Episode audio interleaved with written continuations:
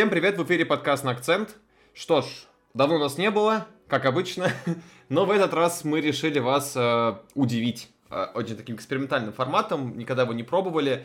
А, мы решили подвести итоги всего сезона АПЛ, такой сделать э, исторический выпуск, к которому можно будет возвращаться и позже.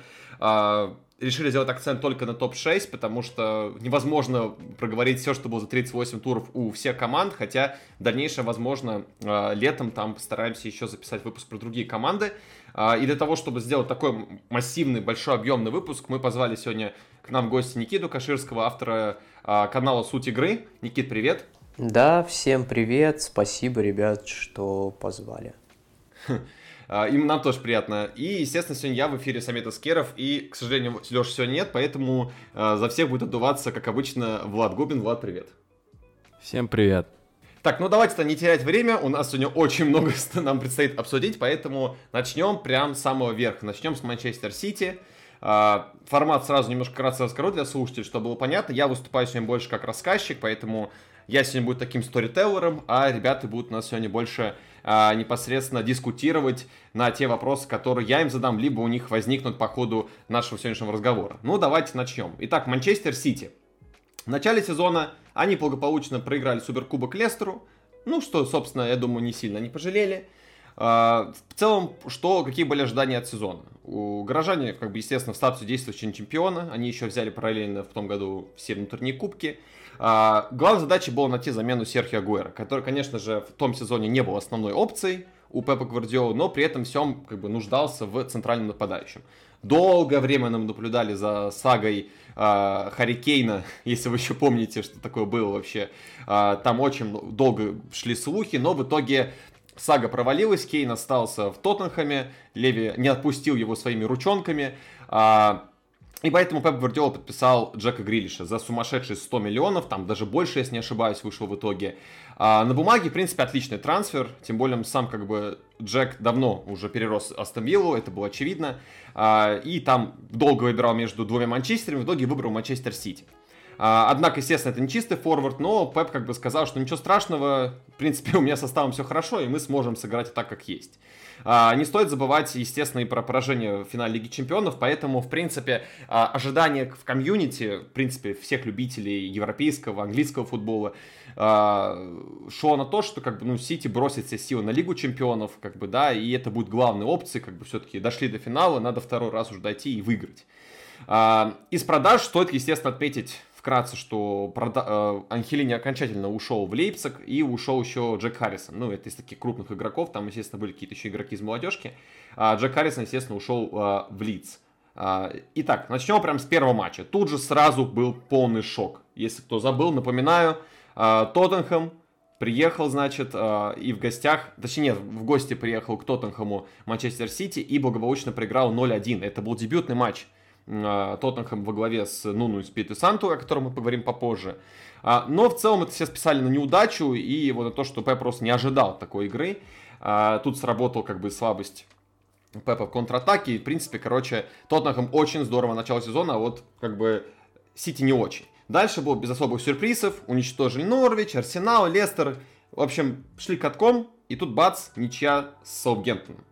Тоже спишем на неудачи а, потому что потом дальше было супер два важных матча, подряд причем, сначала с Челси и с Ливерпулем.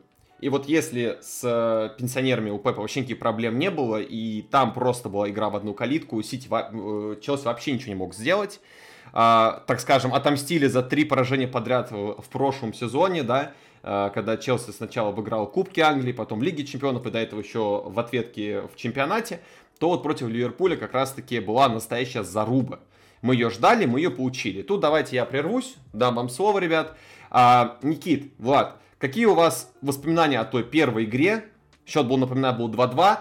Как вы считаете, тогда это был справедливый результат?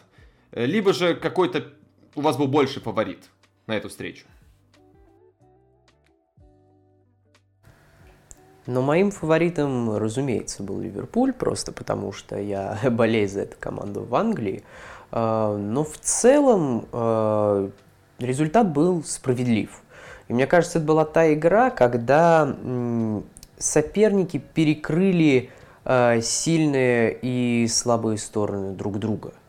когда Ливерпуль смог показать э, свою атакующую мощь и мастерство, а Пеп э, смог э, выстроить вот эти вот хитросплетения Сити так, чтобы они не помешали им самим, но смогли э, опутать Ливерпуль.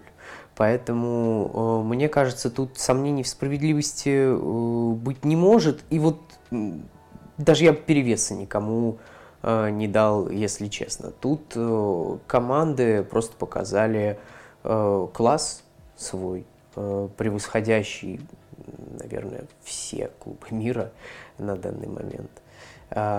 И выдали потрясающую встречу Э, абсолютно равных соперников, каждый из которых хорош э, был в своем. А, я бы добавил, что на самом деле чисто по тому, что показал по плану игры Сити, по изначальному, если, не знаю, помните подробности, нет, первый тайм Сити конкретно так соперника давил. А вот уже во втором Ливерпуль по-настоящему воспрял. Но там и индивидуальное мастерство Салаха, конечно, свою роль сыграло не знаю, мне вот чисто по командной игре, возможно, там на самую каплю, возможно, да, там, я не знаю, а как сказать в данном случае, что но очень мало, но тем не менее чуть-чуть э, горожане понравились побольше. Но по факту результат я тоже скажу, что был справедливым. Плюс-минус действительно равные команды. И это при том, что там у Ливерпуля Милнер играл, играл на фланге защиты, это как бы всегда, всегда тяжело, особенно против такого соперника, как Сити, особенно против Фодена ему приходилось играть. По нему очень тяжело было. Поэтому результат был справедливым, с учетом того, что там у Сити тоже там Грилиш вышел ложной девяткой. Вот что-что, а вот эта часть провалилась у э, Пепа. Поэтому состав, в составах были, скажем так, моменты несовершенства, но в целом результат действительно был справедливым, два равных соперника. И что интересно, там до этого, допустим, а, Сити мог играть там в ничью с Саутгемптоном, мог где-то показать не лучшую игру, Ливерпуль тоже, но и на матчах друг с другом они показывают, наверное, пиковый свой футбол. Да, и причем во втором круге мы, забегая вперед, тоже это увидим. это был только первый, так, знаешь, разогревающий матч такой, чтобы подогреть интерес. А, ну да ладно, я здесь, позвольте, продолжу. А, потому что после этого матча как бы начался настоящий просто машина завелась, как говорится. 8 матчей подряд Сити не проигрывает. В том числе там был манчестерское дерби, там еще Сульшер был у руля. Обыграли как бы там 2-0. Все, что происходило дальше по истории, в принципе, но самый главный момент здесь оступается один раз все-таки Манчестер Сити в матче против неожиданно абсолютно Кристал Пэласа что, конечно же, было для многих достаточно сенсацией, потому что от Патрика Вейра ничего особенно того не ждал. Мы, кстати, сегодня еще сбегая вперед много будем про это говорить. А, но даже после этого матча, в принципе, даже после этого матча, ничего такого сверхъестественного не произошло, и горожане выдают невероятно 12-матчевую серию из побед. Это с ноября 21 года по февраль 22. То есть это была очень длительная серия, благодаря которой как раз-таки они заработали тот сумасшедший отрыв, который у них был к Новому году, и почему мы их, а, в принципе, тогда уже говорили закрывать чемпионат. Все понятно. Назвать, конечно, все матчи простыми нельзя, тем более, особенно начиная с Нового года, да, как бы зимнее трансферное окно провели они вообще никак от слова, да, то есть никаких слухов, ничего не было. А, шли какие-то разговоры, что все-таки, может быть, Пепу нужен нападающий, ну, как бы все ни к чему в итоге не привелось. А, и тут во втором круге как бы началось, все помните, с того самого памятного матча с Арсеналом где Арсенал, который до этого был не Бенеме и там играл как бы слабовато с топ-командами, э, неожиданно абсолютно играл просто сумасшедше против э, Манчестер Сити. И, как вы помните, там были и красные, там были очень странные судейские решения, которые вроде потом разобрали. Оказалось, что все как бы было справедливо, но тогда казалось, что это прям вообще убийство Арсенала. В общем, Арсенал тогда не смог победить 2-1, и эта серия продолжилась. Плюс, как бы там параллельно была ничья опять со святыми, о которой Влад уже говорил. Э, Хазенхютер умудрился в два раза за сезон остановить горожан. Это, конечно, ну, мы не удивлены, потому что кто следит за АПЛ, знает, что э, Саутгемптон, конечно, да, может там разгромно поиграть там 7-0, 8-0, там 6-0 э, топ-сопернику, но при этом когда-то может выдать просто сумасшедший матч, там выстоять э, грубым жестким автобусом и отстоять прям в стиле Шона Дайча, покойного. ну и покойного увольного, ладно, что-то я загнул. А, дальше пошла ответка. Ответка против Челси, и там все было прям по кальке первого матча. Абсолютно ничего не мог сделать Челси против этого Манчестер Сити. Опять 1-0. А, хотя игра, хотя счет не по игре, как говорится, потому что там Сити мог сделать и больше счет. Просто вот так вот вышло. Причем после игры Пеп запомнился очень важными словами на пресс-конференции, где сказал, что э, дважды в итоге я поиграл за сезон действующих чемпионов Европы не дал им ничего практически сделать. Там, если вспомните статистика ударов в створ суммарно по двум матчам, там, кажется, и, и пяти не дошло у Челси. То есть очень колкое, но тонкое замечание. Естественно, это отражало всю действительность. Но про Челси мы поговорим дальше, и там уже подробно это разберем. А, тут вопрос тебе, Никит. Все-таки давай... А, вот этот момент важный, потому что, как я уже ранее говорил, Тухель до этого как только пришел в Челси, за вот эту вторую половину предыдущего сезона умудрился три раза обыграть Пепа Гвардиолу в разных турнирах, причем все по делу, никаких отскоков там не было. А в этом сезоне вышло так, что два матча подряд абсолютно никакущий Челси против такого мощного Манчестер Сити. Как ты считаешь, в чем причина, почему вот так вот получилось? Мне кажется, тут ситуация сложилась э, вот какая. А, в прошлом сезоне Гвардиола не смог обыграть э, Челси э, под руководством Тухеля, потому что он э, просто не успел подстроиться под ту систему, которую принес с собой Тухель и которую очень быстро поставил в Челси. А, то есть э, Гвардиола не смог э, достаточно приспособиться, достаточно изучить эту команду и был просто бит э, вот такой внезапной организованностью Челси. А в нынешнем сезоне эта организованность как раз-таки наоборот стала Тухелю боком. Это вот, как говорится, Э, иву можно гнуть бесконечно, а дуб можно свалить легко. Вот э, схемы Тухеля – это тот самый дуб.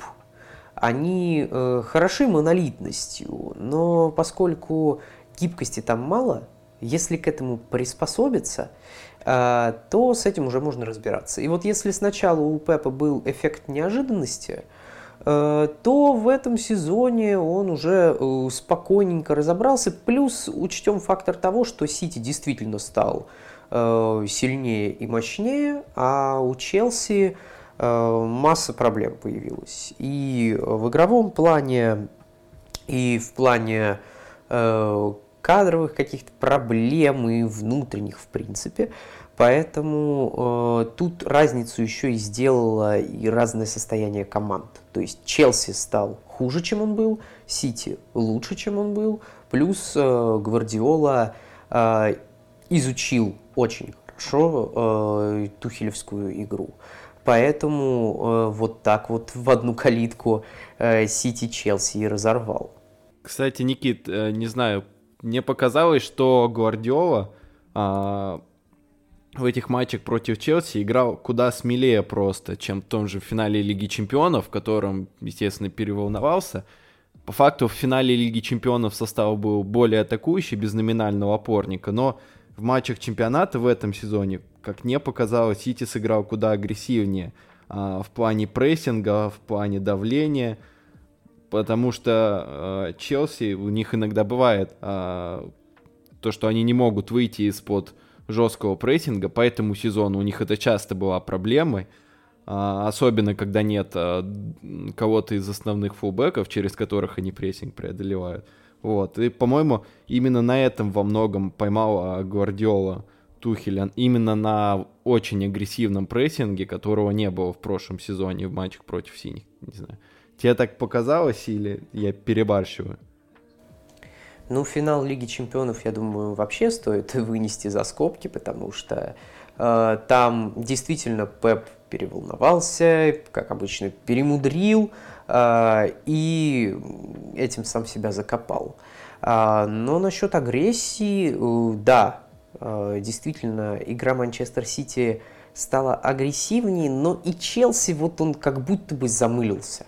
То есть э, мне здесь прям действительно метафорически представляется, что э, если э, в прошлом сезоне они сошлись как лед и пламень, то в этом сезоне они наоборот друг от друга отдалились, отдалились именно в уровне. И это отдаление сыграло в пользу именно Манчестер Сити. Угу. Давайте тогда продолжим э, дальше по э, Манчестер Сити. Э, вообще, в целом, серия прервалась все-таки на Тоттенхэм. Потому что к этому моменту, напомню, мы про это, конечно, дальше поговорим обязательно, уже шпорами вовсю рулил Антонио Конта, и январский матч стал настоящим чудом, конечно. Я его пока выношу за скобки, не будем в него окунаться полностью, когда будем говорить про Тоттенхэм, там уделим больше к этому внимания. Но опять-таки здесь уже была видна система, что Сити далеко не в первый раз не, не справляется с лучшей контратакующей командой Англии, и здесь повторилась такая же тенденция. А, хотя каким-то магическим образом после этого матча уже никаких долгих и громких как бы не было заголовках э, и каких-то оступлений жестких. Причем напоминаю, что Сити в очередной раз унижает Манчестер Юнайтед, на этот раз 4-1. Там, конечно, вообще, к сожалению, тут нужно уже подмечать, что не получалось никак у Манчестер Сити хоть что-то выдавать, потому что мы привыкли к тому, что традиционно там еще Сульшеровский Юнайтед а, на игру с а, Сити как-то особенно готовился, играл вторым номером. Здесь такого не было вообще и был абсолютно очевидный результат. Поэтому в этом сезоне, к сожалению, манчестерский дерби это была чистая игра в одну, в одну калитку. И вновь одним из тех криптонитов, так скажем, в которого вступился команда Пепа Гвардиола, стал Кристал Пэлас.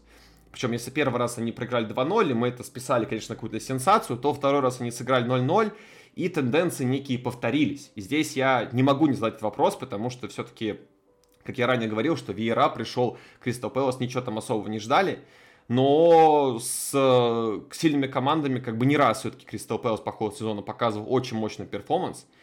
А, и там, ладно, Сити, со святыми Сити там все понятная история, и даже победа над топами секрет, я ранее говорил, а Виера все-таки смог удивить. И тут такой вопрос, ребят, вам есть. Давайте уделим этому внимание. Думаю, по Кристал Пэлас достойно небольшой дискуссии. А что ж такого Патрик Виера сделал, что у Пепа дважды сезон не получилось его обыграть? Как ты думаешь, Никит?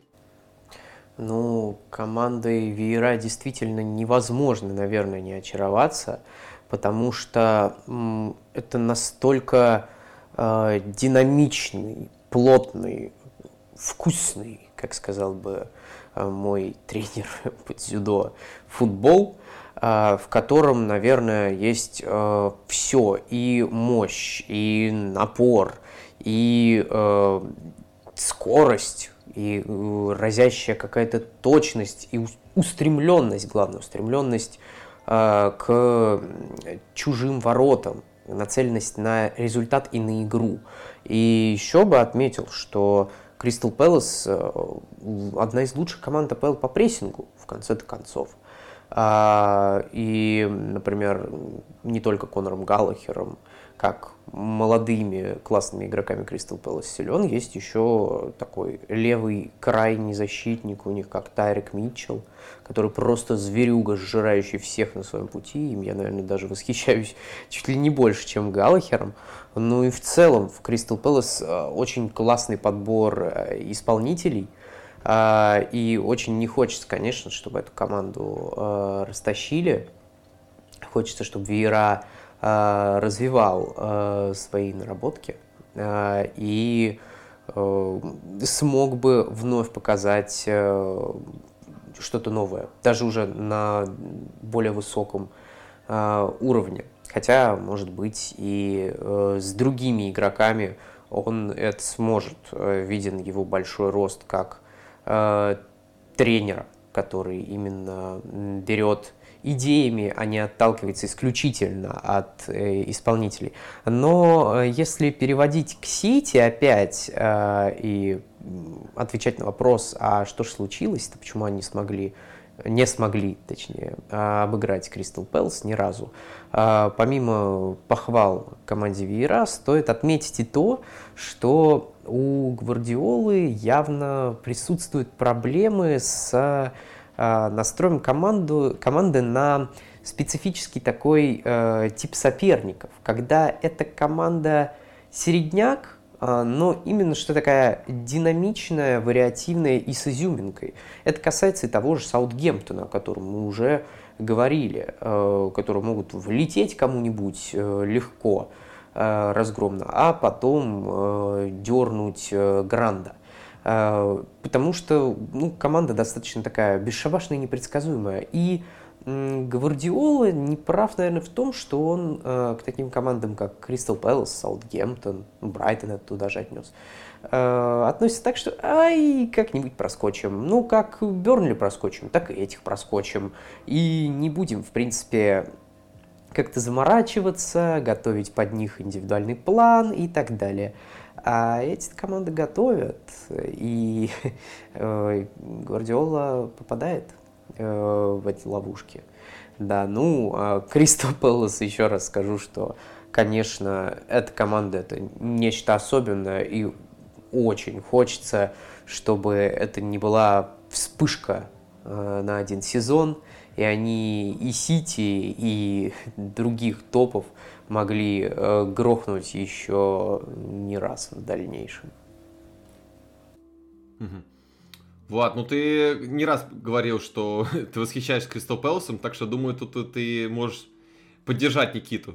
Да, я полностью поддержу. И на самом деле, а, по второму матчу там в первую очередь стоит отметить оборонительный перформанс Кристал Пэлас. А вот если мы вспомним первую игру, где Кристал Пэлас 2-0 выиграл, там в первую очередь а, ключом стало еще и то, что Кристал Пэлас э, одна из лучших команд на контратаках в Англии, и Тут как раз-таки они попали под под, на мой взгляд, самое слабое место Сити. Это как раз-таки игра на контратаках. Вот, и поэтому там они забивали два гола, там и Лепорт красную получил. Просто когда в команде есть э, игрок с хорошим пасом и хороший игрок, который открывается за, э, за линию центральных защитников, для горожан это априори проблема, как ты и стало в первом матче против Пелос. Так, ну давайте не будем нашу дискуссию прерывать, потому что дальше я не буду особо распинаться, потому что здесь у нас произошла ответка с Ливерпулем, уже на Этихаде, и счет вновь был 2-2.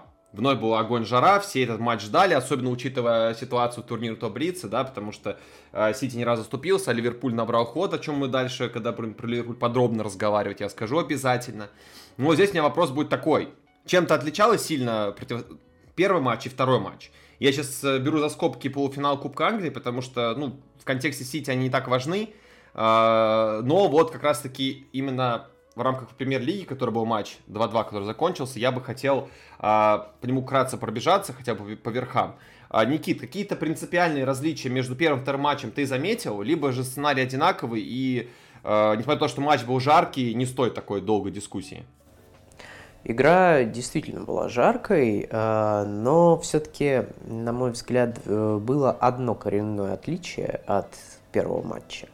А, если в случае э, с первой игрой я сказал, что плюсы и минусы э, команд как бы перекрыли друг друга, то тут э, была тоже история с плюсами и минусами, но только в философии. То есть Сити максимально постарался показать себя четкой командой с точки зрения игры, четкой и бесстрастной. А, а Ливерпуль наоборот. Ливерпуль показал э, присущий ему волю, э, характер, э, включил их в нужный момент, когда нужно было вытаскивать игру. А, и если Сити своей вот этой мощью и игровой выстроенностью задавил сначала, то Ливерпуль смог это перекрыть э, своими ментальными э, благодетелями и плюсами. И вот для меня, я не знаю, может это тоже, конечно, болельщицкое, э, Ливерпуль, ну, на чуточку был лучше, но немного не повезло уже до того, чтобы выразить это в счете. Для меня вот здесь Ливерпуль был чуточку лучше, но опять же подчеркну, все равно э, плюс на минус лег в данном случае, но уже немножечко в другом разрезе. Угу. Влад? Да, на самом деле действительно очень правильно Никита все описал. Возможно, тут уже Ливерпуль подошел интереснее со своим планом. Тут я тоже, пожалуй, соглашусь, но не обошлось и без ошибок, когда Габи Жезуса упустили просто непростительно, и Жезус не простил. Так, на самом деле, что сказать, опять плюс-минус равный матч, э, да, там разные показатели там ударов, владения, но там если брать э, XG, там разные порталы дают разные цифры в сторону разных команд, но везде это различается там в одну десятую. То есть, по факту, по количеству созданных моментов, опять-таки, плюс-минус равенство. Даже добавить нечего, опять-таки, матч равных команд. Никит, такой последний вопрос касательно противостояния Манчестер Сити и Ливерпуля. Это даже не вопрос в контексте Сити, а вообще в целом. А, вот лично, на мой взгляд, я об этом не раз говорил и, в принципе, не готов пока менять свою позицию. Да я думаю, множество, многие слушатели согласятся, что последние годы, э, мне кажется, мощнее противостояние, чем Сити и Ливерпуль, в принципе, сейчас в мире нету. Это такое новая классика. И если до этого еще какие-то, возможно, вопросы? Были там у э, каких-то хейтеров английского футбола, там фанатов испанского, немецкого футбола, может, возникали какие-то вопросы, э, мне кажется, все-таки этими двумя матчами по качеству игры, которую мы увидели в двух противостояниях, как бы, да, вот и на э, Этихаде, и до этого на Энфилд, Энфилде увидели. Э, на твой взгляд, вот ты готов подтвердить или все-таки готов поспорить с тем, что сейчас матч Ливерпуль-Сити это, по сути, новая классика? И самое главное противостояние двух мощнейших команд в мире на данный момент. А я и сам, иначе как э, новая классика, это противостояние не называю, потому что а, но это действительно две лучшие команды э, мира, и это полностью э, соответствует по всем параметрам а, тому матчу, который мы называли классико. Не в плане Реал Барселона, а в плане статусности. То есть тут э, и уровень команд, и накал, и интрига турнирная, все э, соответствует. А вот у Реала с Барселоной этого уже сейчас нет. Но классика Ливерпуль Сити, на мой взгляд, даже лучше. Хм.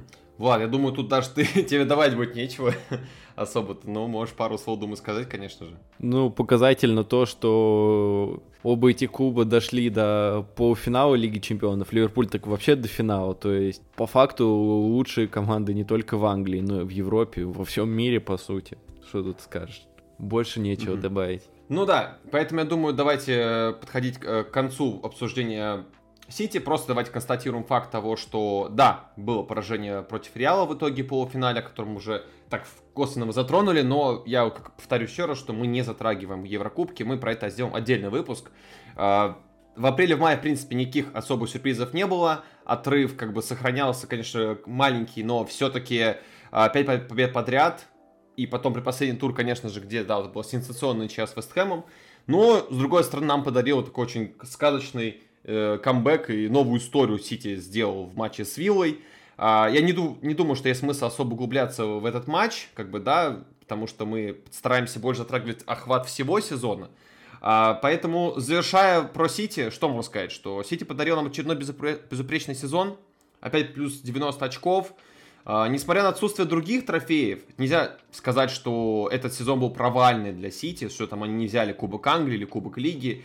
А, конечно, можно упрекнуть за вот это вот глупейшее оступление в полуфинале, но в целом как бы задаток на следующий сезон как бы они взяли очень хороший, потому что подписали Эллинг, Эллинга Холланда, а, еще неизвестно, какие трансферы будут дальше, да, то есть пока что никаких слухов особо не было, ну, может, Пеп кого-то еще прикупит. А, поэтому не будем никаких больше, вот тут, думаю, обсуждать вопросов, а, просто сделаем акцент на том, что действительно Сити очень сильно усилился, а, в эту машину вклинивается наконец-таки такой классический форвард, которого очень хотел Пеп еще в том сезоне. С Кейна не вышел, получилось с Холландом, поэтому, как я думаю, тут э, консолидированно скажу мнение о том, что у нас ожидания от Сити не меньше, чем от этом сезоне, и посмотрим, может быть, в next сезоне получится все-таки дойти до финала и победить Лиги Чемпионов.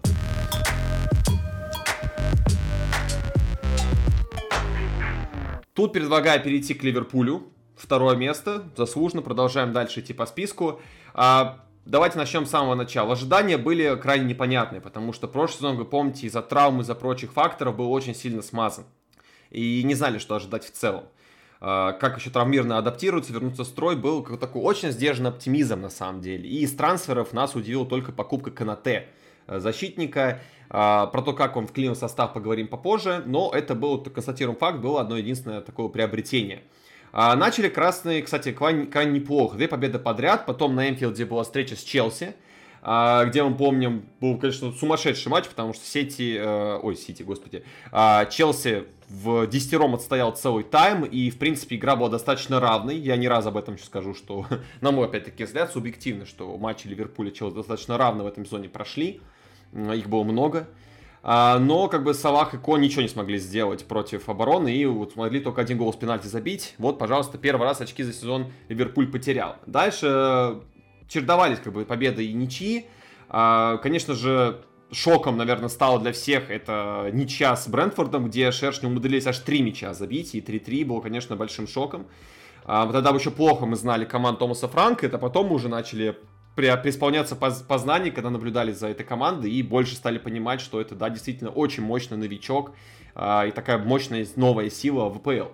А, про игру Сити мы уже ранее говорили, поэтому не будем останавливаться. Если интересно, послушайте предыдущий тайм-код. А, дальше было, конечно же, уничтожение МЮ, наверное, уже вошедшее в историю.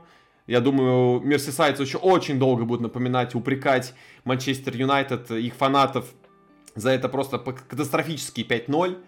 А, ну, вы, конечно, Манчестер Юнайтед не стоит того, чтобы мы застрялись на их матчах, поэтому не будем затрагивать это противостояние культовое. А, дальше не пошло без потерь, потому что была, опять-таки, очень странно начать с Брайтоном. И первое поражение в сезоне от Вестхэма 1-0. А, тот, кстати, матч вообще очень сильно запомнился, но я бы хотел поговорить про совокупность потерь очков. То есть, если Сити все понятно, то вот, я думаю, мало кто ожидал вот эти ничьи с Брэнфордом, с Брайтоном и поражение Вестхэма. А, поэтому давайте про это поговорим. Никит, как ты считаешь, какие факторы повлияли на вот эти пропуски очков? И тут еще Влад еще до этого просил меня очень сделать важную ремарку в вопросе. Так ли сильно команду повлияло отсутствие Тиаго Алькантера в этих матчах? Насчет Тиаго, э, все-таки я бы не сказал, что это был ключевой э, фактор э, в этих потерях. А очков, э, конечно, он важный игрок для Клопа, но э, все же он не стал для Ливерпуля э, чем-то вроде того, э, чем является для Реала, например, Тони Кросс. То есть это игроки со схожим арсеналом, но Тьяго не настолько значим для обстроения игры Ливерпуля, ну, просто в силу, опять же, конструкции игры. Ни в коем случае не э, в силу того, что он там чем-то хуже немца. А, на мой взгляд, э, то, что произошло, особенно если мы сакцентируемся на а, игре с Вестхэмом, а, это уже из области физического. То есть Ливерпуль э, на тот момент выглядел физически выхолощенно. Мне кажется, тут мы не узнаем этих нюансов. Можно было бы об этом спросить тренеров по физподготовке, физиотерапевтов команды, но, естественно, мы не сможем э, получить эту информацию.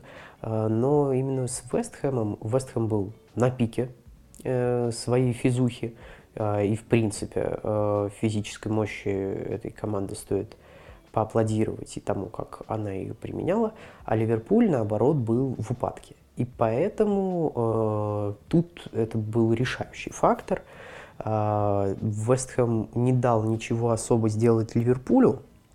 А, сам он, конечно, тоже а, нашел момент, не по игре утоптал, а нашел лазеечку там со стандарта, но тем не менее было видно физическое превосходство молотобойцев и то, что Ливерпулю физики не хватает. На мой взгляд, вот на этом отрезке именно просадка физической э, составляющей, а не что э, либо другое, и дало Ливерпулю вот эти уже сейчас, можно сказать, роковые потери очков.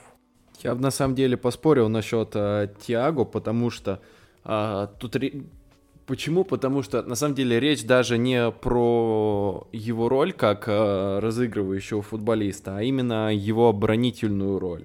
Есть мы об этом уже говорили в наших подкастах с уходом Виналдума, а полузащита Ливерпуля стала слабее. Слабее почему? Потому что при контратаках а, в центре поля образуются большие свободные зоны. Раньше именно Виналдум был а, тем футболистом, который, а, в общем-то, а, скажем так, противостоял, противостоял убегающим футболистам, не знаю, как это точно описать. А, короче говоря, именно Виналдум был первым, кто возвращается, и именно Виналдум, а, в общем-то, задерживал эти контратаки. Сейчас а, у Ливерпуля такой прослойки не было, когда Тиагу не играл. Вот именно когда играл, Тиагу создавал такую задержку, и контратаки соперника становились менее разительными. А если брать тот же матч с э, Вестхэмом, то как раз-таки молотобойцы и наказывали на контратаках. Ну, там, последний гол. Гол это был со стандарта, но, тем не менее, наказывали Ливерпуль именно на контратаках. Также и в матче с Брайтоном. была определенная проблема в том, что центр поля при контратаках у Ливерпуля слишком открыт. А, даже несмотря на наличие в составе там Хендерсона, Фабиньо, все равно – они не давали достаточное прикрытие, и, в общем-то, Ливерпуль был открыт всем скоростным атакам соперника. Ну и плюс не стоит забывать про уровень Брайтона и Вестхэма.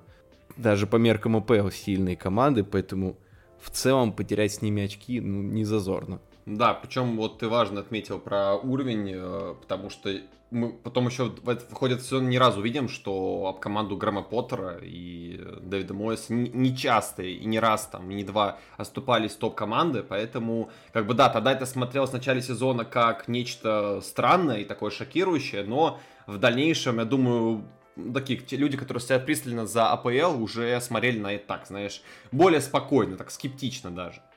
А, да, давайте продолжим. А, идем дальше. Дальше у нас сложилось все очень хорошо для мессайцев. 5 побед подряд, включая разгром Арсенала на Энфилде 4-0. А, и вот дальше опять, как не раз я говорил, криптонит топ-клубов Тоттенхэм уже с Контой, как мы видим, шпоры создали проблемы и стали занозы задницы даже Ливерпуля, ничья 2-2. А, про шпор поговорим попозже, а вот поражение от Лис стало для многих настоящим шоком, потому что тогда был просто феноменальный, наверное, оборонительный реферанс нужно сделать просто Лестеру, который, хотя в этом сезоне, конечно, очень сильно разочаровал, но конкретно в том матче, да, они сыграли 1-0, но сколько там было ударов, там 16-18 ударов было по воротам э, Шмейхеля, и ничего вообще не залетало. И Лестер тогда выиграл 1-0. На такой вот не самой лучшей ноте закончился 21 год для Ливерпуля, а начался год с ответки против Челси. А, опять ничья, опять 2-2, хотя нужно дать должное, Ливерпуль в этом матче был куда лучше подготовлен, и начало встречи, там первые 20-25 минут просто были настоящей катастрофой для Челси, потому что Мане и команда резвились как могли, забива, забили очень два быстрых мяча, абсолютно глупых, э, после ошибок там игроков Челси индивидуальных и тактических. Но потом произошел камбэк, и вот, пожалуйста, как бы 2-2. Тут зимнее трансфер окно для клуба прошло интересно, потому что подписали Луиса Диса из э, Порту. Для английских фанатов абсолютно неизвестный чувак был. Для тех, кто следил за футболом в целом, понимали, что это такой парень, который забивает достаточно много в португальском чемпионате, но не было никакого понимания, а что же он будет конкретно делать и так в большой атакующей команде Клопа. Дальше, конечно же, мы узнаем, что произошло, и, в принципе, сбегая вперед, мы понимаем, что Диас прекрасно вписался в систему э, Юргена Клопа и проявил себя не раз и забивал немало важных мячей для Ливерпуля. Дальше Клоп решил подхватить у Пепа тенденцию на долгие серии из побед, потому что Пеп начал уступаться, что вылилось в 10 побед подряд. 10. Это очень серьезная цифра. Серия продлилась суммарно с января про апрель. Это настоящая фантастика. И тогда как раз, помните, пошли разговоры про то, что чемпионская интрига жива, кто будет чемпионом непонятно, потому что э, на фоне, как я уже ранее сказал, вот этих вот небольших ошибок Сити, мы смотрели на просто феноменальный Ливерпуль. Кстати, да, помните, тогда мы еще очень часто говорили про то, что вот Салах уедет, э, и с Мане уедут, значит, на Кубок Африки, и вот Ливерпуль начнет оступаться. Нет, это как раз таки вошел в тот же самый период, и Ливерпуль вообще не особо заметил э, отсутствие своих двух главных футболистов, и спокойненько вообще прошелся по всем катком. Там, конечно же, потом все закончилось ответкой против Сити, про которую мы уже говорили. Э, и в итоге, как бы, Ливерпуль не сумел, как бы, сократить расстояние от горожан, но при этом, как бы, не дал им победить, что было очень важно. А дальше было очередное унижение Манчестер Юнайтед, теперь 4-0. И плюс еще пару побед. К сожалению, да, вот так для Манчестер Юнайтед э, суммарно за две встречи 9 мячей пропустил от Ливерпуля. И там, как мы помним, так же, как в первом матче, было абсолютно без шансов. И вот опять Тоттенхэм. Опять Тоттенхэм и опять 1-1. Причем, напомню, для тех, кто забыл, что Тоттенхэм вообще первый забил. И смотрелся очень и очень уверенно. То есть, это не было такого, что Тоттенхэм там сидел в обороне или оборонялся, и вот просто так повезло. Нет, это было действительно очень мощное выступление Шпор. А, давайте вот немножко прервемся и дам слово вам, ребят. А, Ливерпуль в этом сезоне, это очень важное замечание, которое вот буквально на днях отметили эксперты, не сумел обыграть ни одного и соперников по топ-4. В очной таблице у красных за 6 встреч 6 ничей, то есть 6 очков. В то время как у Сити, Челси, Тоттенхэм по 8 очков в совокупности, потому что так вышло, что кто-то кого-то из друг друга обыграл. А, тут тебе вопрос, Никит, как же так вышло, что в этом сезоне а, команда Юргена Клопа не сумела обыграть ни одного из своих конкурентов по турнирной таблице, именно по топ-4? Мне кажется, здесь э, можно пустить стрелу э, в Юргена Клопа, потому что этот феномен проистекает из того, что он не подстраивает игру Ливерпуля под э, соперников. Если с аутсайдерами и середняками это легко прокатывает, потому что Ливерпуль сверхмощен, сверх э, то с командами э, равными по уровню но э, применяющими э, другие игровые инструменты, э, может выйти баш на баш. И тут уже нужно переигрывать, тут уже нужно подстраиваться и где-то играть от соперника. Но Клоп настолько абсолютно полагается на свою идею и в то, что Ливерпуль, играя от себя, будучи таким, каков он есть, победит любого, вот тут и происходит э, та самая ошибка. Да, Ливерпуль настолько мощен, что он э, выдерживает эту конкуренцию. Но чтобы превзойти, нужно э, применить какую-то еще фишечку. Нужно вскрыть слабые стороны соперника. А Ливерпуль пляшет только от э, своих сильных, надеясь, что они в абсолюте Э, перекроют э, минусы оппонентов. И вот здесь, мне кажется, та самая ошибка, э, над которой Клопу нужно работать. И если все-таки он до этого дойдет, Ливерпуль сильно вырастет в своем уровне, хотя, казалось бы, куда дальше, но бесконечность не предел. Ливерпуль выйдет на качественный новый уровень, если научится учитывать соперника и как-то э, подстраиваться под его особенности. На мой взгляд, э, вот именно этого э, Ливерпулю не хватило, чтобы в топовых матчах выходить э, победителем в этом сезоне. Угу. Влад, добавишь что-нибудь? Да, но на самом деле, возможно, акцент стоит сделать на то, что Ливерпуль не проиграл ни одного матча командам из топ-4.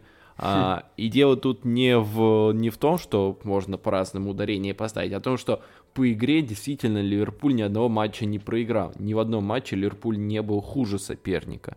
Это тоже а, на самом деле важно, потому что Челси там был заметно хуже Сити, Сити был хуже Тоттенхэма, а там Тоттенхэм был, допустим, хуже того же Челси и так далее. То есть это закольцовано было. На Ливерпуле никто так и не нашел по-настоящему а, рецепта победы. Поэтому да, с одной стороны, не победили, но и не проиграли никому. Это тоже важно, и они не были хуже никого. По факту, какие-то маленькие детали, вроде индивидуального мастерства там Салаха, того же прохода, который был в первом круге против Сити, угу. потенциально в каком-то из uh, других ничейных матчей это могло решить в итоге исход игры. То есть в целом, это, конечно, звучит не очень, то, что ни одного не выиграли, но по факту ничего страшного, потому что действительно Ливерпуль не был хуже кого-то, вот это было важно. Хотя, конечно, возможно, там какая-то победа и стала бы ключевой в чемпионской гонке, но...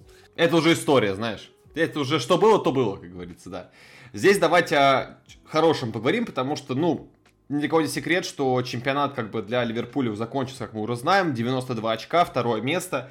А, принципе, да, дальнейших матчах после вот того самого матча с Тоттенхом ничего особенно такого сверхъестественного не увидели, потому что Ливерпуль как несся катком, так и несся, нигде больше не оступался. Поэтому давайте поговорим в завершение Ливерпуля о чем-то хорошем, приятном для фанатов Ливерпуля. А, поговорим о двух внутренних кубках, да, то есть э, очень похожий сценарий, очень, конечно, похожий один и тот же соперник, тоже Челси, и обе победы были в серии пенальти. И тут я, знаете, такой вопрос задам немножко, наверное, не про фут, ну, не совсем про тактику, не то, про чем мы говорили, э, но надо этот вопрос все-таки решить, потому что тогда многие на эмоциях говорили, писали, э, потому что это все-таки серия пенальти, это лотерея, но вот было очень много инсайдов про то, что там про мелкие такие мелочи, да, вот про и про первую серию пенальти, где там Кепа ударил вверх, что там была психологическая какая-то games был от Клопа и команды, там от Ван Дейка. Во второй серии пенальти тоже очень было много таких вот моментов, деталей, о которых мы тоже говорили в подкастах, и э, ни для кого не секрет, все об этом СМИ писали. Тоже такие games Клопа, э, что Тухель провалил уже вторую серию подряд, да. Но давайте все-таки вопрос решим. Все-таки это серия пенальти. Больше психологическая победа Ливерпуля, за счет, и за счет чего они выиграли два трофея внутренних. И, кстати, Кубок Англии первый раз все-таки выиграл. А Клоп тем самым выиграл вообще все, что можно за Ливерпуль. А, либо же это все-таки вопрос удачи, и все эти разговоры про психологию, это просто потянуто за уши, и если бы условно Ливерпуль проиграл, то никто про это вообще не говорил. Как ты думаешь, Никит? А вот тут э, это бесспорно психологическая победа Клоппа. А, это то, что он умеет, наверное, лучше всего а, смотивировать своих игроков, прочувствовать своих игроков. И а, вот на этом поле он переиграет, не знаю, можно ли сказать кого угодно, но, по крайней мере, Томаса Тухеля ему переиграть э, достаточно просто, потому что Тухель силен выстраиванием каркаса. Э, Тухель может э, так э, тактически провести игру, чтобы ее вести на равных с таким мощным соперником, как Ливерпуль, что и показали эти два финала, где Челси по игре ничуть не уступил, но именно в серии пенальти, когда Э, тут уже нет места каким-то схемам, тактике и так далее, где решает чисто психология, мотивация. Клоп гораздо прокачаннее э, как э, наставник, нежели Тухель. Поэтому тут бесспорно его превосходство как тренера-психолога сыграло решающую роль в том, что Ливерпуль взял э, эти трофеи. Влад, согласишься, может поспоришь? Да нет, на самом деле согласен полностью. Плюс, опять-таки, говорю вроде бы банальные вещи, но это то, тоже важно, то, что а, у Ливерпуля уже много лет сыгранный костяк, то есть Клоп там рушит все стереотипы о том, что там состав нужно регулярно там тасовать, у игроков может теряться какая-то мотивация, нет. Костяк остается тем же, и они выиграли, по сути, ну, все основные трофеи уже к этому моменту. Кто-кто, а они действительно психологически максимально готовы ко всему, ко всем сериям пенальти и так далее. А про Челси такого не скажешь. Команда все еще строится. Ну и, естественно, они просто-напросто уступают этой сыгранной, подготовленной команде, которая выиграла уже все. Да, тут я думаю, тебя поддержу полностью. В принципе, это тот самый вывод, который мы делали в подкасте, когда, помнишь, мы это обсуждали в принципе, да, если вспомнить, да, еще да, когда да. два года назад еще при Лэмпорде э, Челси играл в Суперкубке УЕФА в финале, да, там была та же самая история, там вообще еще был моложе состав, еще более несыгранные футболисты, и тренер, который буквально вот взял команду только в руки. А, поэтому, да, я с вами соглашусь, и я думаю, что слушателям теперь стало понятнее, потому что разговоры еще, особенно фанатов Челси, много про это были, но, ребят, надо признать реальность. Клуб, э, Ливерпуль, Клоп целом в этом плане, конечно, много прокачаний, и э, Челси предстоит еще много работы, чтобы такие моменты вывозить. Но давайте здесь закончим про Ливерпуль. В принципе, я подведу небольшие выводы, что по сравнению с предыдущим сезоном, конечно, Ливерпуль сделал невероятный шаг вперед. Э, и да, это уже просто фактор того, что Сити и Ливерпуль подняли настолько высоко планк, что даже 92 очка недостаточно, чтобы взять чемпионство. Мы это видели как бы два года назад, это не сенсация, не новость, просто история повторилась, так скажем. Но при этом всем мы увидели что клуб абсолютно не потерял никакого уровня. Видно, что предыдущий сезон был такой провальный именно из-за травм, и он это доказал, когда все в обойме и все живы-здоровы. Клоп показывает мастер-класс, Ливерпуль, игроки показывают мастер-класс. Конечно же, стоит отдельно отметить невероятную форму Салаха, Мане, Диаса, Фермину и всех прочих. А, тут даже тяжело кого-то конкретно из футболиста выделить, потому что действительно а, это был, наверное, один из лучших сезонов э, Мохаммеда Салаха в принципе, в его карьере, и такое большое количество забитых мячей, знаете, не показывает, что это его пик, и у меня лично возникает ощущение, что в следующем сезоне, тем более он уже подтвердил сегодня вот на пресс-конференции, что он останется точно в этом году в Ливерпуле, а следующий год он там через год не знает. Поэтому я надеюсь, что он продолжит в том же духе, мы как бы это была не разовая история.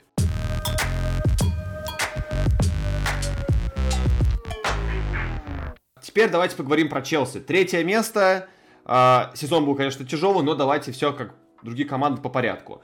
А, команда подходила в статусе победителя Лиги Чемпионов, и команда, которая, если брать именно АПЛ, оказалась в четвертом месте чудом, не без помощи, как вы помните, Гарда Пейла, там помните, да, а, Лестер давил на пятки, и в итоге все-таки Челси взял четвертое место, поэтому было много вопросов, особенно связанных с реализацией. Потому что, напоминаю, это абсолютно парадокс, но лучшим бомбардиром того самого триумфального сезона у Челси стал за весь год Жоржиньо с 8 голами из пенальти. Но при этом команда Тухеля была выстроена безупречно от обороны и очень мало пропускала, что ее очень сильно выручало.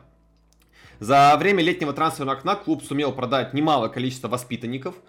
Э, ушел Тамори в Милан, Гуэхи ушел в Кристал Пэлас и Тэмми Абрахам ушел, соответственно, в Рому. Это очень такие инвестиционно выгодные с точки продажи, но хотя, конечно, забегая вперед, думаю, фанаты Челси не особо довольны этими всеми продажами, особенно Тамори и Гуэхи. Но тогда это все выглядело очень качественно и грамотно. А, также ушли в аренду ключевые аренды, это, естественно, все этот Челси Воун Арми, это Конор Галлахер ушел в Кристал Пэлас и Билли Гирмер ушел в Норвич, и это были такие два а, маркерных футболиста, которые, как все знают, Челси на них смотрит, ориентируется, и Тухель не раз на пресс-конференциях про них по ходу сезона говорил, что следит за их прогрессом э, и даст им шанс. А, как они сыграли, это уже история, всем все понятно. Галлахер был прекрасен, Гилмор провалился в целом из-за травмы и из-за такого Норвича проблемного. Но тогда это смотрелось очень здорово. А, единственным приобретением, которое сделал Тухель, в принципе, за все то время, сколько он в Челси, стал Ромео Лукаку, чей трансфер за сумасшедшие 105 миллионов подавался как один из самых топовых, в принципе, в АПЛ, и один из самых там в топы влетел по э, трансферу, по сумме трансфера. А, и он приходил в статусе как бы действующего чемпиона Италии, лучшего бомбардира серии А, одного из ключевых игроков в системе Антонио Конте, который тогда еще э, выиграл чемпионство с Интером. А, и, в принципе, всем казалось это на бумаге идеальным подписанием, как бы свой человек вернулся в Англию, все здорово, в свою родную как бы, гавань вернулся, и вопросов было очень мало потому что Челси нуждался в таком габаритном классном футболисте. А, также нужно отметить очень важно то, что в состав внедрился Тево Чалоба, который вообще казалось, что как бы кто это такой, ноунейм, но он провел прекрасный матч против Вильяреала Суперкубка ЮЕФА, который Челси выиграл и по всей предсезонке в целом, и Тухель решил его оставить как бы в обоме, пусть будет, лишним не окажется. А, стартовал Челси в АПЛ, кстати, крайне успешно. 5 побед, ничья против Ливерпуля, о котором мы говорили. Челси практически ничего не пропускает. Вот, кажется, гол от Ливерпуля был первый на тот момент. А в этот отрезок даже ярко себя проявил Лукаку, который вышел против Арсенала в дебютном матче, забил, все были в восторге, все визжали. А, также проявил очень яркий перформанс против Астон Виллы а, в, том, в том же самом отрезке. Ну и, естественно, защита Челси тогда была просто неприступная крепость, учитывая, что, мы, как мы ранее говорили про Ливерпуль и Сити, где они оступались, Челси держал первую строчку очень уверенно, первые месяцы, это прям было абсолютно очевидно.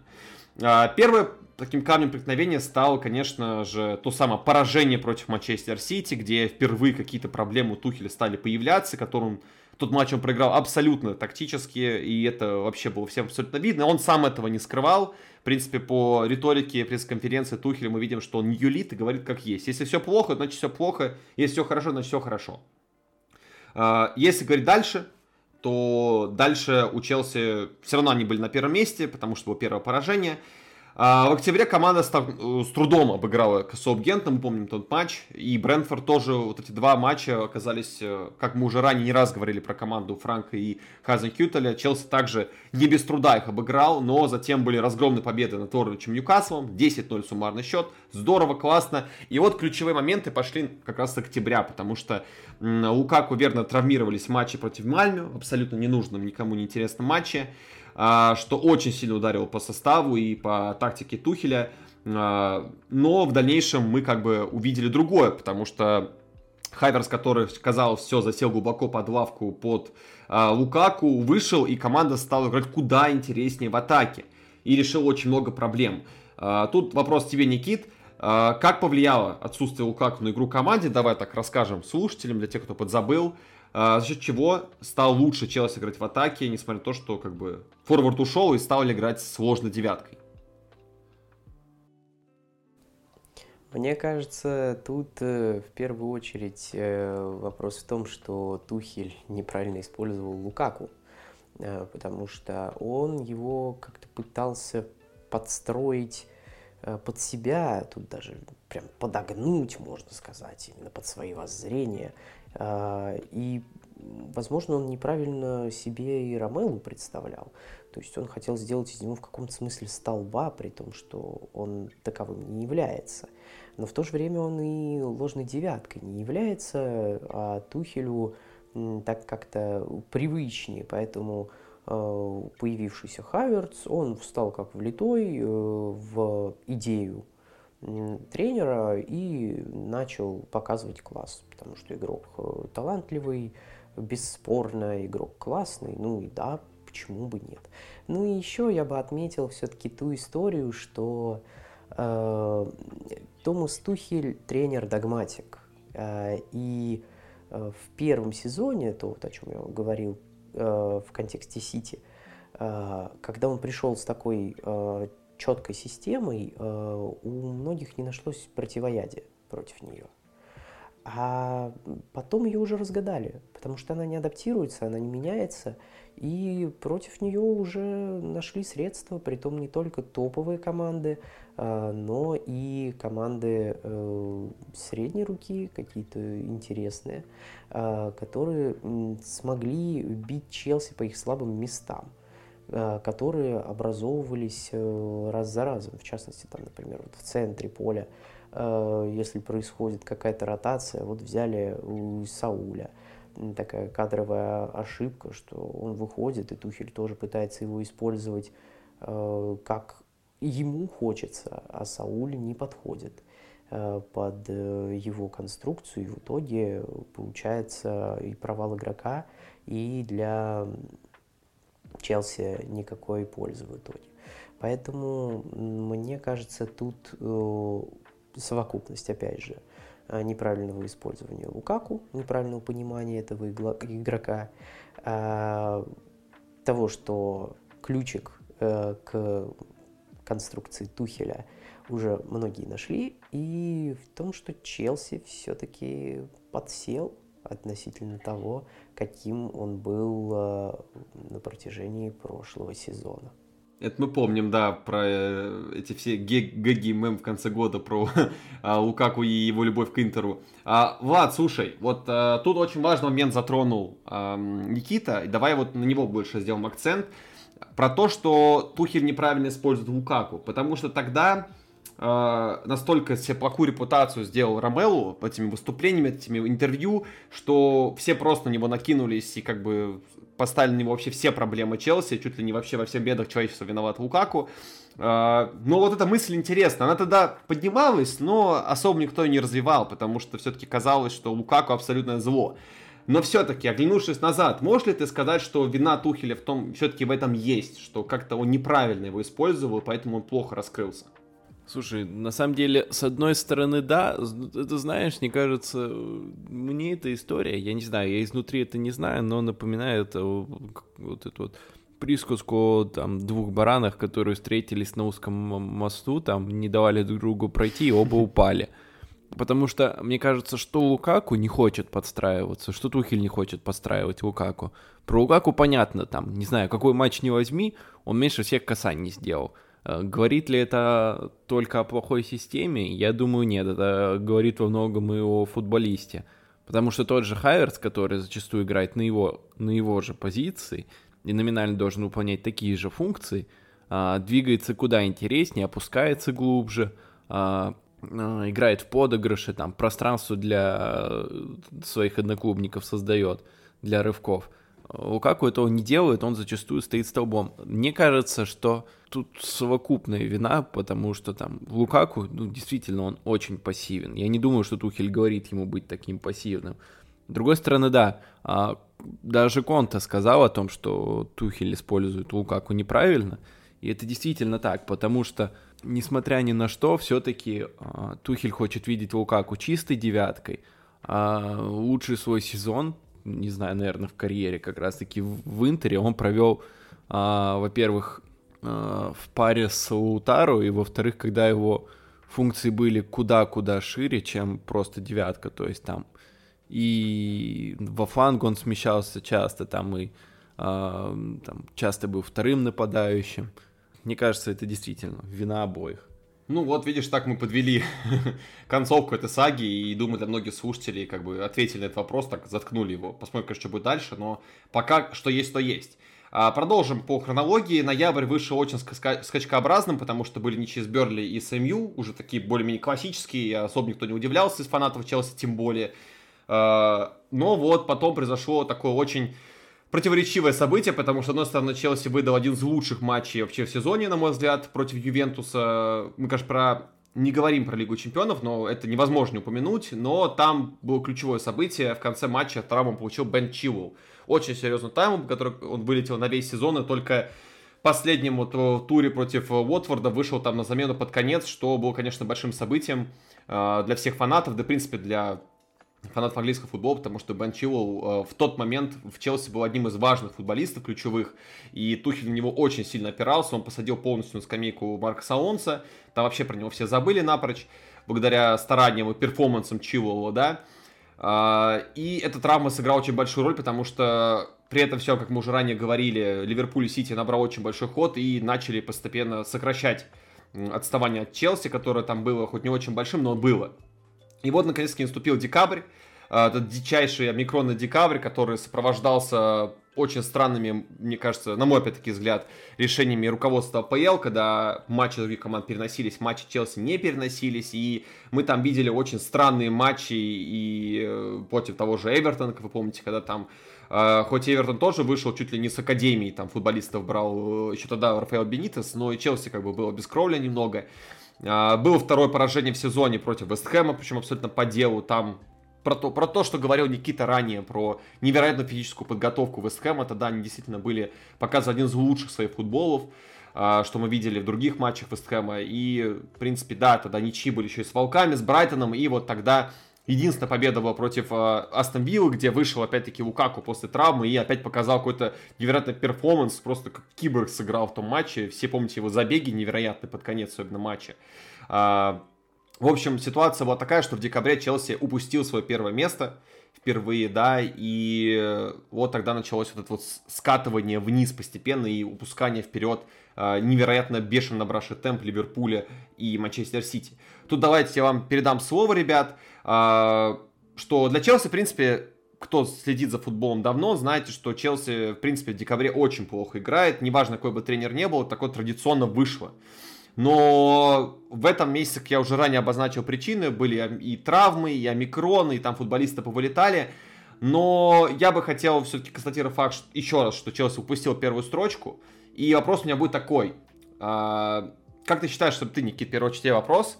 А, как ты считаешь, а, травма микрон стали единственной причиной, почему Челси тогда так провалил декабрь в целом? Либо же какие-то еще, можешь выделить, проблемы?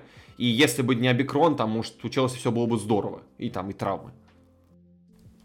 Ну, конечно, нельзя отрицать ни омикрон, ни травмы, потому что какая бы команда ни была сильная, но против обстоятельств не попрешь. А, но все-таки я бы сделал упор на то, о чем я сказал уже раньше. А, это то, что э, догма э, Тухеля э, стала менее загадочной и непробиваемой для соперников. То, что ротация просела, и не только из-за травм, но и опять же вспоминаю преснопамятного Сауля, из-за трансферов э, не самых подходящих. А, и э, в целом вот это все и дало э, такой спад. То есть здесь история получается, наверное, игротская, потому что вот эта ситуация с омикроном дала игрокам усталость, а, ротации э, нет, ну и плюс, да, а, история э, с тем, что э, Тухеля разгадали, а если еще и команда загнанная, то действовать против нее становится гораздо проще. Поэтому здесь Челси подскосила абсолютно логично, и этого можно было бы ожидать. Ну, было бы странно, если бы этого не произошло при всех этих обстоятельствах. А, ну, Сауль в аренде-то был, и, скорее всего, он в Челси потом не вернется после этого сезона. Не понравился. Вот. А так, по игре Челси, на самом деле, мне кажется, покупка Лукаку по итогу сыграла отрицательную роль, потому что э, команда, играя с ним в атаке, э, она выглядела исключительно плохо. То есть, там, вспомнить матчи э, начала сезона, тот же матч с Астон Виллой, где Челси выиграл 3-0, но при этом выглядел хуже соперника. Тот же матч с Брентфордом, где вообще лютый отскок был в октябре. Ну, я, я не знаю, это так и было. Там, может, кто-то из фанатов Челси на меня обидится, но, но по факту так и было. Да, согласен. Вот, и можно много таких матчей вспомнить, где Челси там очень на тоненького выиграл, сыграл плохо в атаке. А дальше уже все это вылилось в конкретные результаты. То есть нельзя все время так побеждать на тоненького, на тоненького. Ну и, конечно, травмы действительно потому что фулбеки в системе Тухеля это ключевые игроки, что в атаке, что а, в обороне. При выходе из прессинга он играет именно через них. То есть, когда там играет уже Алонсо, например, и Аспиликуэта, это уже не то. Там, когда там выходили и Пулисик, и Хадсонадо, и там Зиеш, и кто только не выходил на там месте э, вингбека, это все, все равно было не то. Поэтому я бы отметил вот эти две ключевые детали, как ну, Лукаку в нападении и травмы. Да, давай тогда продолжим. Эм, Новый год начался вообще с ничьи с Ливерпулем и поражением Манчестер Сити. Мы про эти матчи уже говорили, поэтому не будем останавливаться.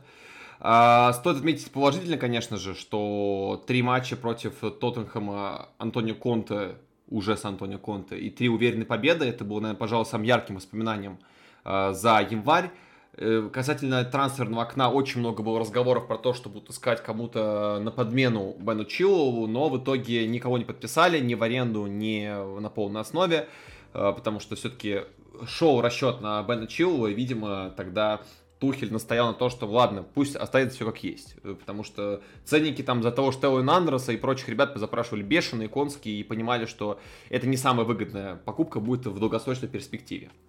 Поэтому Челси остался зимой с тем, что есть. Как-то так. А, ну, стоит, конечно же, еще надо отметить тот факт, что была очень долгая эпопея с попытками возвратить родную гавань Эмерсон, да, как помните, но она ничем не закончилась, и Леон настоял на том, что как бы, ну, у нас контракт, все дела, и поэтому он будет сидеть у нас, вот. Как есть, то есть, это уже все история.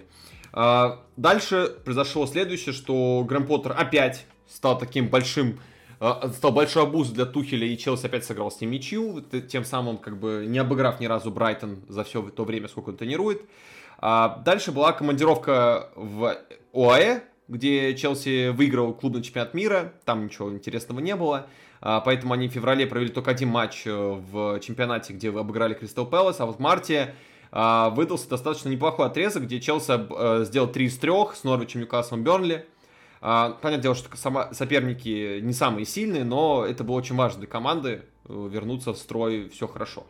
А, мы ранее отмечали этот такой важный аспект, что уже про это все выше сказали, что играли все еще с, больше с Хаверсом, Лукаку хоть и вернулся с травмы и вроде как бы был доступен, где-то был недоступен, но э, не особо-то играл.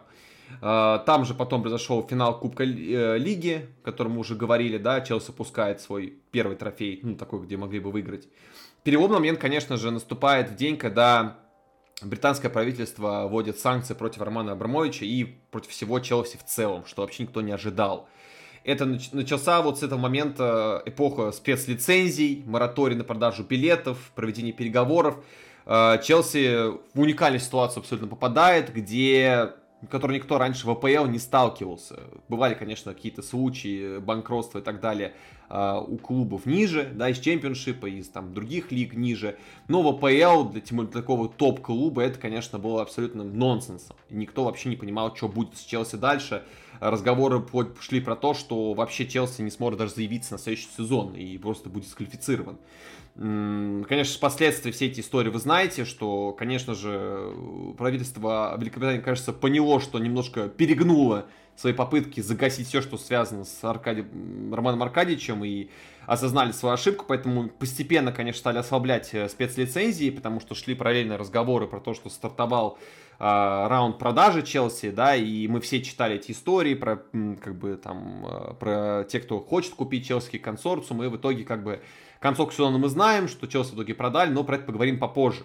Тут стоит отметить важный момент, что команда столкнулась с невероятным психологическим давлением. А, Томас Тухель просто закидывался, больше его спрашивали на пресс-конференциях вот эти вот э, мерзкие британские журналисты не про а, команду, не про игру, не про форму футболистов, не про тактику, а про то, что происходит с клубом. Он молчал, как бы, даже не то, потому что он ничего не там, защищал клуба, потому что, наверное, больше даже не знал, что реально происходит. А, его, наверное, не внедряли, и как бы он старался сфокусироваться на футболе.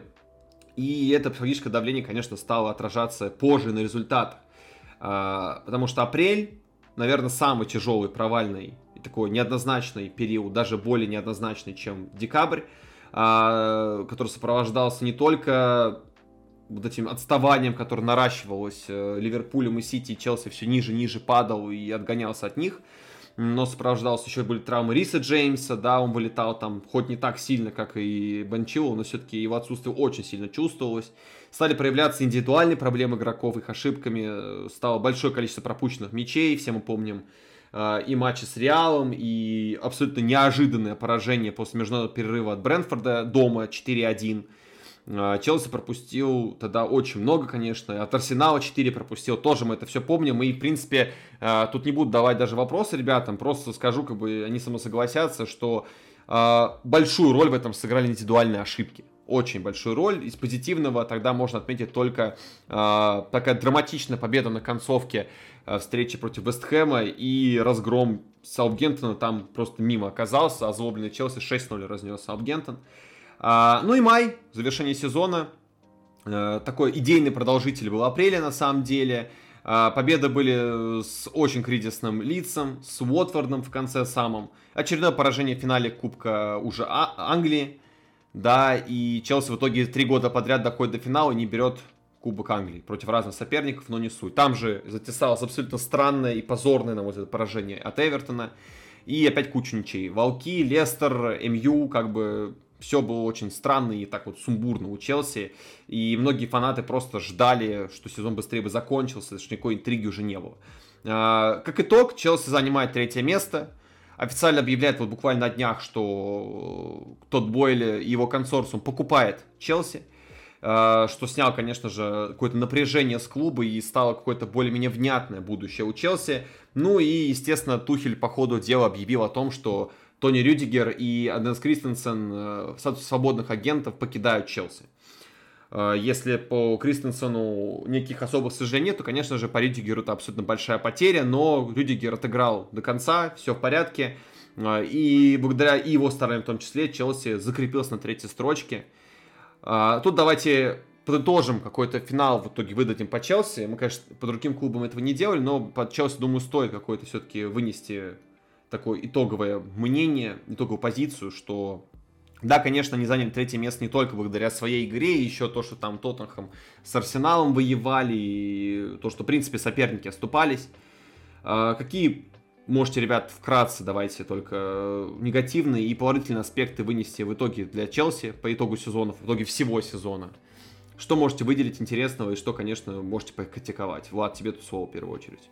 А, ну, наверное, помимо того, что уже сказать... Ну, ладно, э, начну сначала. А, на самом деле, плохо то, что в команде до сих пор есть Ромео Лукаку, и непонятно, что с ним делать. Потому что и интегрировать его не получается, и продать его не факт, что получится, и при этом зарплату он получает огромную. А, то есть, что делать, непонятно. Также, на самом деле, и со многими вингерами Челси. А, взять того же там а, Пулисика, то есть, если получится продать, то здорово. А по факту он в этом сезоне, ну, был не особо-то и хорош. Также, например, и Вернер, и Зиеш, все там иногда выдавали хорошие матчи, там бывали даже хорошие отрезки, но глобально э, это не есть хорошо. И мне кажется, Челси нужно серьезно перестраивать свой состав. Получится это или нет, уже посмотрим. Был слух про то, mm-hmm. что э, они могут попытаться Стерлинга купить, если одного из вингеров продадут. И мне кажется, вот это был бы шикарный трансфер для Челси. Вопрос в том, пойдет ли на это сам Стерлинг, но потенциально это было бы здорово, потому что у Челси появился бы индивидуально сильный игрок в атаке. У Челси есть командно сильные игроки, вроде Хайерца и Маунта э, в атаке, но индивидуально сильного футболиста, как мне кажется, нет. И покупка Стерлинга, который мог бы в соло решить просто какой-то момент, это был бы действительно угу. шаг вперед. Вот. А, следующий сезон Челси должен начинать с двумя основными вингбеками, это уже плюс. А, плюс э, у нового владельца вроде как э, там серьезные планы на летнее трансферное окно. Там разные источники пишут по-разному, но от BBC слышал, я слышал давно то, что он там готов э, колоссальные суммы там вливать. В районе, по-моему, 300 миллионов. Э, поэтому было бы неплохо, да, как бы проблемы с фэрплей не начались. Вот. Что еще из позитива? Из позитива, на самом деле, то, что Тухель работает с с этим коллективом уже полтора года, и я думаю, э, в следующем сезоне мы уже должны увидеть э, конкретные плоды его работы, если действительно все будут здоровы, если ему купят тех, кого он просит, то следующий сезон должен быть э, гораздо лучше. Я думаю, там уже действительно будет борьба за трофеи, хотя она и в этом сезоне была. Но там, возможно, и в чемпионате будет плотнее. Вот. И, ну, еще стоит сказать про то, что сложно будет а, перестраивать центр обороны. С одной стороны, это плохо, а с другой стороны, хорошо, что избавились от того же Кристенсена, про которого мы узнали, что он боится в футбол играть. Удивительно, но тем не менее. Вот, поэтому есть позитивные стороны, есть негативные. Не знаю, тут бы я Никиту спросил, каких он видит больше, позитивных или негативных? Ну, если честно, из позитива тут только то, что Челси э, не понизил планку в этом сезоне, несмотря ни на что. Э, имеется в виду, что он занял третье место, попал в Лигу чемпионов, дошел до двух кубковых финалов, что тоже весьма уважаемо. Но а в остальном этот сезон э, дал Челси ворох проблем и нерешенных вопросов э, на перспективу. Э, ну, как бы, что будут делать новые владельцы? Вопрос остается открытым. Да, пока они выглядят на бумаге э, людьми осознанными, людьми, которые с энтузиазмом подходят к проекту, но как будет по факту, предсказать пока невозможно. Как будет обстоять э, кадровая ситуация в команде?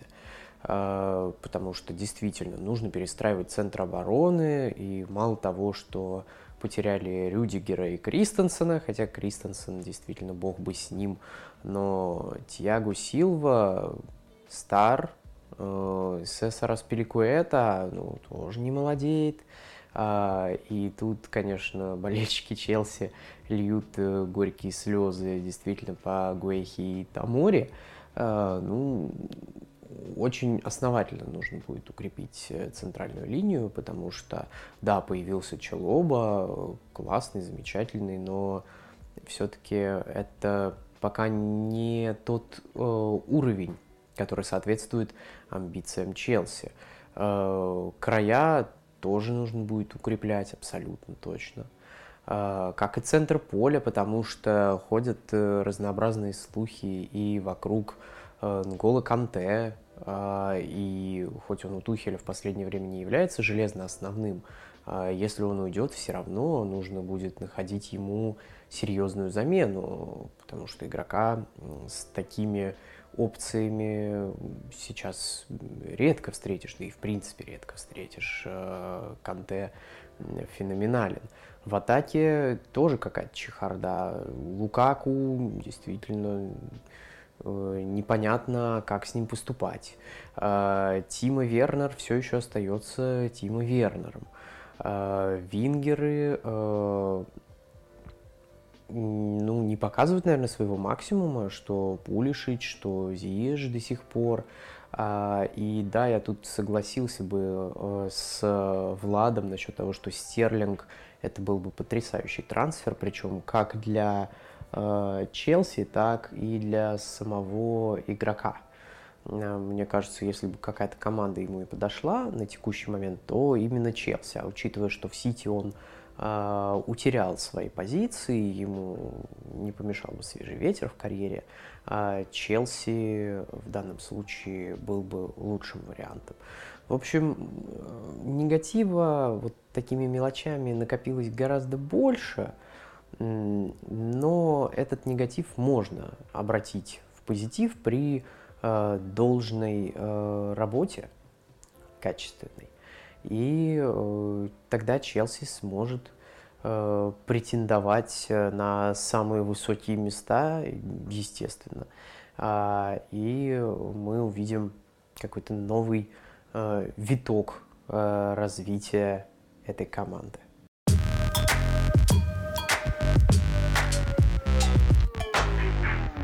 Здесь давайте теперь перейдем к четвертому месту, которое в итоге занял Тоттенхэм, не без особых, э, скажем так, это был, конечно, сюрприз большой, и мы про это, конечно, поговорим. Про Тоттенхэм очень много можно говорить, поэтому давайте я уже в привычной роли для себя начну. Э, прошлый сезон, конечно, был супер провальным, все это понимали, э, клуб доигрывал с э, Мейсоном у руля, и был нужен новый тренер, и назначили они почему-то Нуну Шпириту Санту. Забрали его из э, Вулверхэмптона, вот он возглавил команду.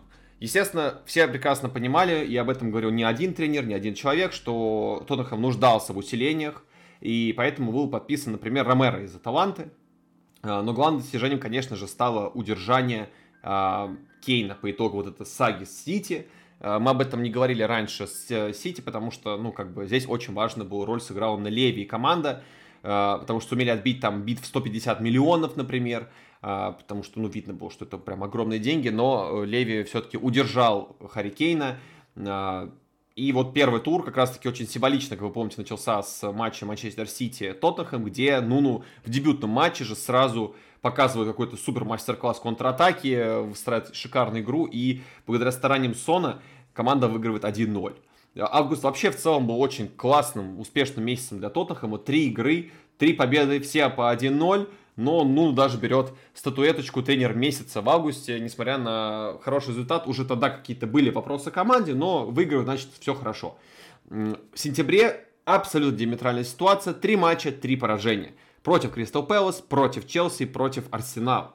А, суммарно они пропустили аж 9 мячей и забили только один раз. Это кошмарная, абсолютно беззубая игра, и уже возникали вопросы, что что-то явно не так. А, впереди был октябрь, где сначала была победа над Виллой и Ньюкаслом, но потом произошла вот ситуация, например, с октябрем, где там уже начался вот прослеживаться с начала конца, было поражение сначала от Вестхэма, а дальше абсолютно унизительно, на мой взгляд, поражение от Манчестер Юнайтед, после которого терпение у всех абсолютно лопнуло. Уже тогда шли разговоры про то, что Нуну потерял раздевалку, никто не понимает, что вообще он хочет, и футболисты играют свой футбол, Нуну хочет одно, говорит другое. В итоге Нуну был уволен. И тут давайте все-таки сделаем такую, э, такой, сделаем такой небольшой ликбез и поговорим про непосредственно вот этот короткий, но очень насыщенный событие э, тренерский период Нуну у руля Тоттенхэма. Мы в свое время с Владом делали очень большой отдельный выпуск про конкретно вот это событие, про увольнение и назначение Конта и вообще про ситуацию с Тоттенхэмом, да, можете его послушать обязательно, ссылочку оставим, если вдруг там мы более подробно разбирали. Но все-таки давайте освежим события в голове и поднимем вопрос. Почему все-таки при Нуну команда играла так убого? Вопрос тебе, Влад, в первую очередь.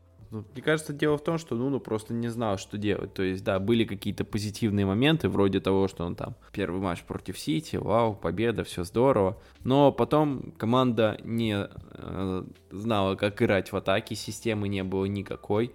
В защите абсолютно точно так же это перемешивалось с индивидуально слабыми выступлениями футболистов. По факту, Нуну пытался там отталкиваться от того, что он строил в, в, в Уорхэмптоне, но футболисты под это не подходили. Это раз. А, он играл в какой-то слишком а, трусливый футбол, как мне кажется. Тоже футболистам Тоттенхэма, мне кажется, было тяжело с этим смириться, да. Несмотря на то, что они там привычно играть вторым номером на контратаках, но то, что показывал Нуну, это было чересчур. Команда вообще не стремилась играть первым номером ни с кем кажется, футболистам психологически будет тяжело. Ну, возможно, они просто не понимали, что делать. Э, мне кажется, Нуну так и не наладил связь с раздевалкой, так и не, не объяснил точно, чего он хочет. И, возможно, сам не совсем понимал, чего он хочет. В общем, не получилось на наладить связь с, с игроками, и, возможно, Тоттенхэм... Всеми. Ну, в общем-то, да. Возможно, Тоттенхэм для него это было слишком слишком. Он не готов пока к таким серьезным вызовам. Никит, поспоришь как-то, может быть, или согласишься полностью с э, позицией Влада? А, я тут скорее постараюсь немного развернуть э, тезис э, Влада э, по поводу того, что э, Тоттенхэм играл трусливо, и игроки не знали, что делать. Э, мне кажется, у меня есть этому объяснение. Вот э, есть ряд команд, у которых э, есть какой-то своеобразный код. И невозможно их представить э, в другой э, философии. Например, можете ли вы представить Дортмундскую Боруссию, которая играет от обороны, или Ливерпуль, который строит свою игру от обороны? Ну, вряд ли. Так и Тоттенхэм невозможно представить какой-то, эх, залихватской командой, который был в Вулверхэмптон у Нуну. И именно такую игру и умеет ставить этот специалист. Э, придя в Тоттенхэм, он столкнулся с э, кодом э, этой команды, которая привыкла от печки свою игру строить, а он этого не умеет. И поэтому он попытался это сделать максимально топорно, подстроившись под э, клуб. И вот что вышло. То есть, когда он не умеет это делать, он делает это э, максимально плоско, и получается вместо сознательной игры от обороны трусость. Как это выглядело. На мой взгляд, здесь просто случилось несовпадение. Тут случился просчет руководства, когда они назначили э, этого специалиста. Ну, ну, тренер отнюдь неплохой, и я не думаю, что команды а-ля Тоттенхэм это не его уровень, а, но здесь, что называется, не сошлись характерами. И хорошо и для тренера, и для клуба, что их э, расставание произошло своевременно и без каких-либо затяжек. Э, все пошли дальше. У Тоттенхэма э, все случилось хорошо. Надеюсь, у Нуну э, тоже в процессе все будет классно, и он найдет свою команду, которая подходит под его понимание футбола. Давайте продолжим здесь. Как я уже ранее говорил, 2 ноября стала той самой даты, когда назначили Антонио Конте. А, итальянцы очень хотели изначально видеть МЮ. Вы помните про эту сагу, что очень много обсуждалось, что вот Конте МЮ идеально подходит, и он сам вроде бы хотел. А, но Левис Паратичи на этот раз э, сумели взять верх над мунькунянцами, хотя бы на вот этом управленческом э, фронте, как не получилось в, на поле. Вот. А, и причем об этом, я думаю, абсолютно все забегая вперед пожалели, потому что, ну, как бы, Конте, МЮ, там все было бы шикарно. А, начал Антонио, причем с нулевой чьи против Эвертона. Но, как мы привыкли, мы давно соскучились по Конте и по его пресс-конференциям. А, сразу отслеживалась четкая риторика во всех его пресс-конференциях. Он говорил открыто достаточно, что этот состав, над ним очень надо много работать. А, команда плохо укомплектована, он не скрывал этого абсолютно. И вообще говорил открыто, что ничего обещать не буду, тут очень надо много работ, посмотрим, что будет дальше. И вообще тогда уже многие скептики начинали говорить про то, что вот, как скоро Конта разведет э, Леви и Паратичи на неустойку и свалит из клуба куда-нибудь еще, там, заработав кучу бабла. Но Конта как бы всем все затыкал и показывал, что он привержен проекту Тоттенхэм и работал, причем очень много работал, мы это видели. А, шпоры дали побеждать трех играх подряд, и главным событием, конечно же, стала мощная игра против Ливерпуля в конце, под конец декабря. Эксперты вообще все были приятно удивлены, потому что это был такой первый громкий матч э, для Антонио Конта, и все были очень приятно удивлены тем, как Тоттенхэм выставил против э, команды Юргена Клопа. И тогда уже стали наблюдать какие-то положительные тенденции, хотя понятно было, что проблем очень много, и есть над чем работать. А, дальше декабрь, в принципе, весь шпор не проигрывали. Потом уже, как мы ранее говорили, э, когда говорили про Челси, стало три поражения за месяц от Челси. И Конте там также если говорить про вот именно команду, Конте сказал тогда очень открыто, что мы вообще не ровнее Челси, Челси совершенно на другом уровне от нас находится. А, да, мы на них хотим ориентироваться, хотим однажды стать на их уровне, но пока это невозможно, и как мы сейчас играем, это наш реальный уровень. Очень больно, но, как говорится, знаменитая песня Sad But True. Поэтому останавливаться не будем. Самое главное интересное произошло, безусловно, а, во время зимнего трансферного окна, потому что другие клубы как-то особо не старались, там про Ливерпуль мы говорили, а, там Ньюкасл что-то творил чудеса, вот, ну, точнее, все ждали какие-то там громкие подписания от Ньюкасла, особо ничего так много не вышло, но э, Тоттенхэм удивил вообще всех, потому что абсолютно четко прослеживалось и в инсайдах журналистов, и от самого Конта, что Конта будет требовать трансфера, если клуб вообще на что-то серьезное рассчитывает. И клуб его услышал. Из Ювентуса забрали Бентакура и арендовали Кубушевски. А также очень запомнилась всем массовая чистка состава. Ушли такие неугодные конты люди, как Лючерсов пошел в аренду, Домбеле ушел в аренду, Арье и даже Дели Али, многострадали, наконец-таки э, вышел из-под этого вот гнета так называемого э, и уехал в тонущий абсолютно Эвертон э, Фрэнка Лэмпорта, который только возглавил клуб. А в плане игр, в принципе, январь ничем другим больше не запомнился, кроме, естественно, того громкого и запомнившего, всем абсолютно камбэка в концовке матча против Лестера, тогда еще игравшего достаточно неплохо. А, февраль. Февраль прошел также в состоянии американских горок. Там было поражение от Саутгемптона, Волков и Бёрдли, но при этом важнейшие победы на Этихаде где Конта опять доказал свой статус такого криптонита для топ-клубов. Э, ну, еще команда разгромила попутно лиц.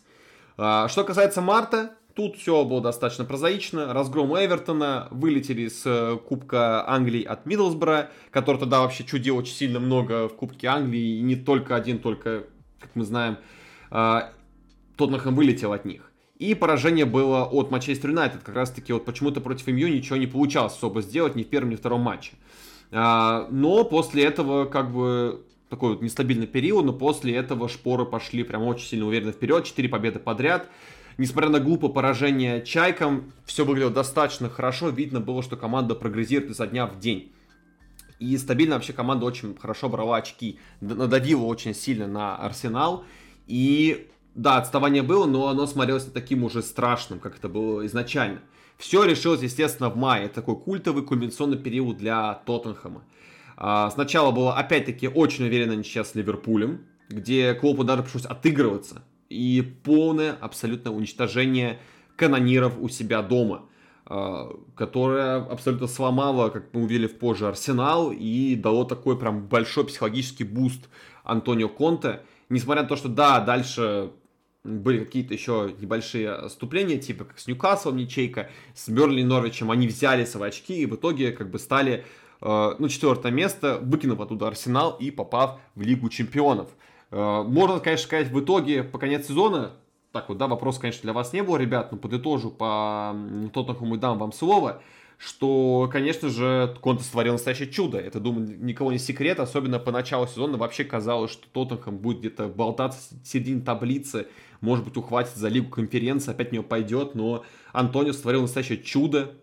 Трансферы, которые он сделал зимой, отлично, идеально вписались. Про Кулушевский уже все, кому не лень, говорили, как он идеально гармонично подошел к футболу э, Антонио Конте и прям очень сильно усилил качественно э, Тоттенхэм. Конечно же, да, пока непонятно, что будет дальше, потому что были разговоры про то, что Конта может уйдет в ПСЖ, хотя вроде как клуб показывает, на днях была новость про то, что Леви дополнительно 150 миллионов капитал э, трансферный вложит, э, что означает, что как бы старается такой жест мягкой силы, что хочет удержать Конта в составе. Э, но тут давайте уже дам слово вам. Э, Давайте ответим на следующие вопросы. Во-первых, конечно же, вопрос, который интересует меня, наверное, в первую очередь. Это как так вышло, что Тоттенхэм прекрасно справлялся в играх против э, топ-команд. И особенно давайте уделим, естественно, внимание ключевой игре против Арсенала, где они обыграли их 3-0. Влад, тебе слово. Отлично, не отлично, да, можно вспомнить опять же те же матчи против Челси, которые ты упоминал. Но Э, на самом деле, действительно, в, в остальных играх против Сити, против э, Ливерпуля, против Арсенала, главного конкурента, Тоттенхэм был хорош. Особенно против Арсенала, когда их просто в одну калитку вынесли. А, что тут можно сказать? Мне кажется, это очередное доказательство гениальности Конте, потому что он всегда дает результат сразу. Тут ему пришлось помучиться там, но он и пришел, у него не было даже предсезонки, чтобы подготовить команду. Но он поработал, и, в общем-то, результат не заставил себя ждать. Команда заиграла, как он хочет. Да, это те же классические его 3-4-3, но ведь это работает.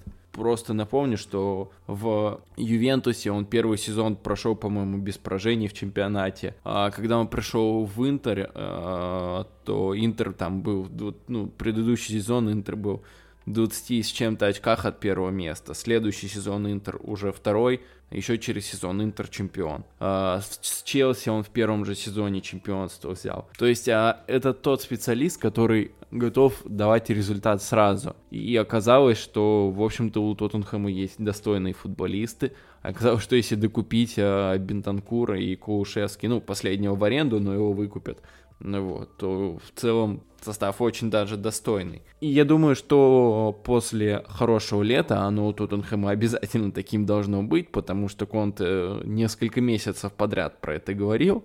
И думаю, если ему mm-hmm. не купят тех, кого нужно, то там, руководство будет жалеть об этом. Что после хорошего лета Тоттенхэм э, в следующем сезоне будет еще более грозной силой. Топ-клубам стоит опасаться матчей против них. Угу. Возможно, и сам Тоттенхэм будет гораздо ближе к пониманию топ-клуба, как мы привыкли об этом говорить. Ну да, все-таки как-никак э, мы привыкли видеть Тоттенхэм наверху, как бы в четверке, постоянно борьбе за четвертое, там, за, за третье-четвертое место вот в этой каше. Э, и тот сезон с Маурини, который вот смазался там очень сильно, показывал обратно абсолютно, и это было грустно на самом деле. Э, а тут, да, как бы с согласен. Никит, есть что добавить? Ну, Конта действительно уникален тем, что это тренер-гарант в мировом футболе. Гарант он за счет того, что берет и приносит с собой в клуб э, готовую систему, которая э, работает исправно. Э, и что интересно, она работает именно с топовыми соперниками. Они об нее Э, разбиваются просто как а, об скалу. А, и удивительно это на самом деле, что столько лет, а, и все равно идеи Конте живут и процветают. А, мне кажется, что у этой команды действительно очень большое будущее, потому что классный состав. Я надеюсь, что они его не только будут приумножать, но и сохранят, потому что, например, потеря того же Харикейна, всякое может быть, так или иначе, будет большим ударом по команде, э, вне зависимости от того, кого они смогут найти на его место.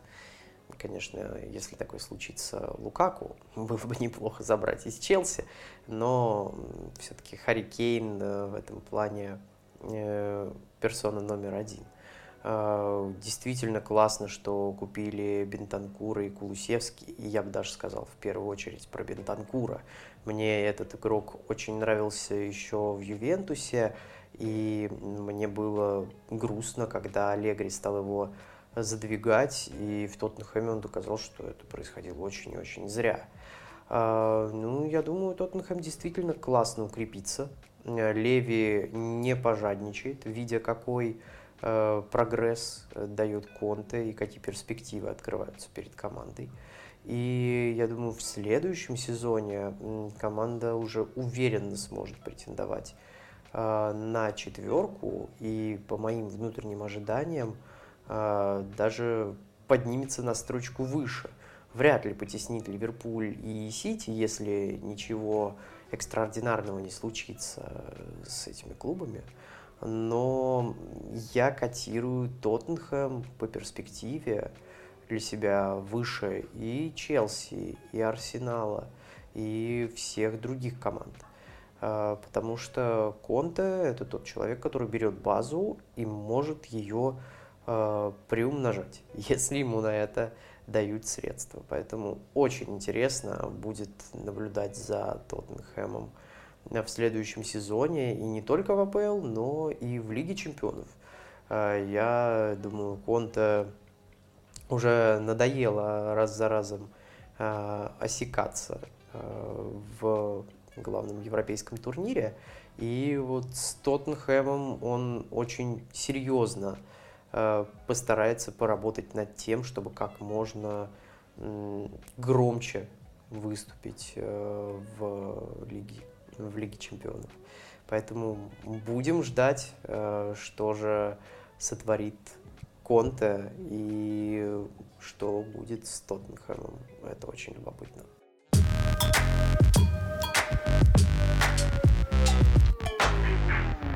Давайте теперь перейдем, уже потихонечку к концу движемся. У нас впереди пятое место Арсенал. А, и тут, конечно, все очень здорово поначалу, потому что если мы очень много говорили про трансферы, так вот Арсенал задал настоящий тренд летом и показал просто сумасшедшую э, масштабную трансферную кампанию. Видно было еще по прошлому сезону, что руководство, там, и Кроенки и прочие доверяют э, Эду, Кроенки доверяют, в общем, они полностью Микеле Артету, и поэтому очень доверились ему в плане денег, потому что клуб Помимо того, что каким-то случайным образом как будто бы слил Вильяна Давида Луиза э, к себе домой в Бразилию, а, а также еще слил как бы Салиба э, и Гендузи уехали, а, они очень сильно раскошелились и закупили целую порцию игроков. Тут тебе и Бен Уайт, тут тебе и Товариш, тут тебе Рамсдейл, Тамиясу, Лаконга, выкупленный наконец-таки э, замучившийся Одегар у Реал Мадрида. Общая сумма трат стала 170 миллионов евро, что сделало эту компанию самой потратившейся, ну, самой такой затратной, самой большой, крупной, масштабной вообще за то лет. И по деньгам как бы никто столько больше не потратил. А, и ожидания, естественно, на самом деле никто не делал, потому что понимали, игроки молодые, перспектив, тут нету готовых футболистов, как бы, да, ждали просто очень хорошего сезона от Артета, но никаких особых ожиданий от него, честно говоря, ну, лично у меня и у наших как бы, коллег не было. А, и сезон начался, конечно, катастрофически, потому что было три поражения в августе. Сначала от Брентфорда, от новичка, первый дебютный матч, и сразу Брентфорд выносит просто Арсенал. Потом от Сити, просто уничтожение в одну калитку, и Челси. Общий счет пропущенных мячей 9 мячей, 0 забитых. Арсенал на последнем месте. Все, кому не лень, тогда уже гнали Артету с клуба, называли его просто позором. И мы помним эти все разговоры, даже самые ярые фанаты, привет, Асан, гнали Артету, говорили, что это позор, так не может играть Арсенал. Ну, естественно, было все сказано на эмоциях, понятное дело, но но все-таки были факторы, которые другие же люди более спокойно говорили, что и травмы, еще не все ворвали состав, а, там Бен Уайт, помните, не играл в начале сезона, и потом произошел камбэк уже в сентябре, клуб так очень здорово реинкарнировался, потому что взяли победы с Норвичем, Берли, и самое главное, естественно, это победа над Тоттенхэмом, потому что тогда еще Тоттенхэм руководил, конечно, Нуну, мы про это уже говорили ранее, послушайте, если что-то забыли про Тоттенхэм, Нуну и Спириту Санту. А, но Артета переиграл, уничтожил полностью, как факт есть факт, э, Тоттенхэм на Эмирейтс, и вот как-то все, хейтеры подуспокоились, потому что такое вот качкообразное было настроение у всех. Uh, увы, на этом, к сожалению, запал закончился на какое-то время, и в октябре две ничьи с Брайтоном Кристал Пэлас, причем против команды Вира. Всем прекрасно помню, что Арсенал, откровенно говоря, отскочил, там Вира бесился в концовке, когда Арсенал сравнял счет. Uh, все же под конец месяца команда там выдала две победы подряд, что тогда не говорили эксперты, но Артета после такого провального августа два месяца подряд не проигрывал, и это было очень важно, психологически и вообще в плане всего абсолютно, это был большой прогресс для Арсенала. В конце ноября, конечно, произошло не самое приятное событие, потому что Арсенал пропускает 4 мяча от Ливерпуля. А, абсолютно ничего не смог сделать Арсенал. Ну, с одной стороны, конечно, было ожидаемо, потому что где Ливерпуль, где Арсенал, но все равно как-то многовато не пропускают, и как-то это было очень все удручающе. Но дальше были победы и над Ньюкаслом, вот на дворе декабрь тот самый, Тут у нас были очень странные поражения от Эвертона и Манчестер Юнайтед. Какие-то сложности опять начались. Говорили про то, что как бы запал пропадает, ничего не может сделать. Что Арсенал либо доминирует, либо в сухую проигрывает. Показывает вообще никакую игру и кошмарная главная реализация. Про что очень много за весь сезон, э, прекрасно помните, говорили все, кому не лень. Каждый месяц про это говорили. И несмотря на то, что Конец года вышел несмазно, достаточно уверенный, э, четырьмя победами подряд Вест Хэм, Лидс, Норвич и Саутгемптон. А, проблемы виднелись, и вот пришел трансфер на окно зимнее. И здесь давайте перед тем, как мы перейдем, поговорим про вообще про вот этот период у Арсенала, который, конечно, отчасти отразился и дальше, но все-таки, почему Арсенал играл так по-разному? Почему мы то видели какие-то разгромные уверенные победы, то какие-то абсолютно никудышные, неуверенные перформансы от команды Микеля Артеты? В чем же было дело? Неужели дело было только в кошмарной реализации или нет? Как ты считаешь, Влад? Э, на самом деле, реализация это очень важно касательно Арсенала, потому что ну, большую часть сезона играл Леказет, у которого сколько голов в премьер-лиге в этом сезоне? Три? Три или два? По-моему, три. Ну, не помню, тут, короче, мало. Ну, короче, да, катастрофически мало, и это не просто так.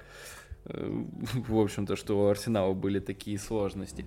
Но, что еще важно, а, Арсенал в этом сезоне действительно воспрял, несмотря на то, что концовка сезона оказалась не самой удачной, начало было тяжелым, но а, Вначале были травмы, потом а, Артета собрал наконец полный состав, который он хотел видеть, и команда стала играть, стала играть интересно, свежо. Э, наконец-то мы поняли, что хочет построить Артета, но опять-таки не всегда получалось. Были некоторые качели. И тут э, что стоит отметить? То первое, действительно, проблемы в нападении. Абамиянг играл без мотивации, или Казет просто слаб.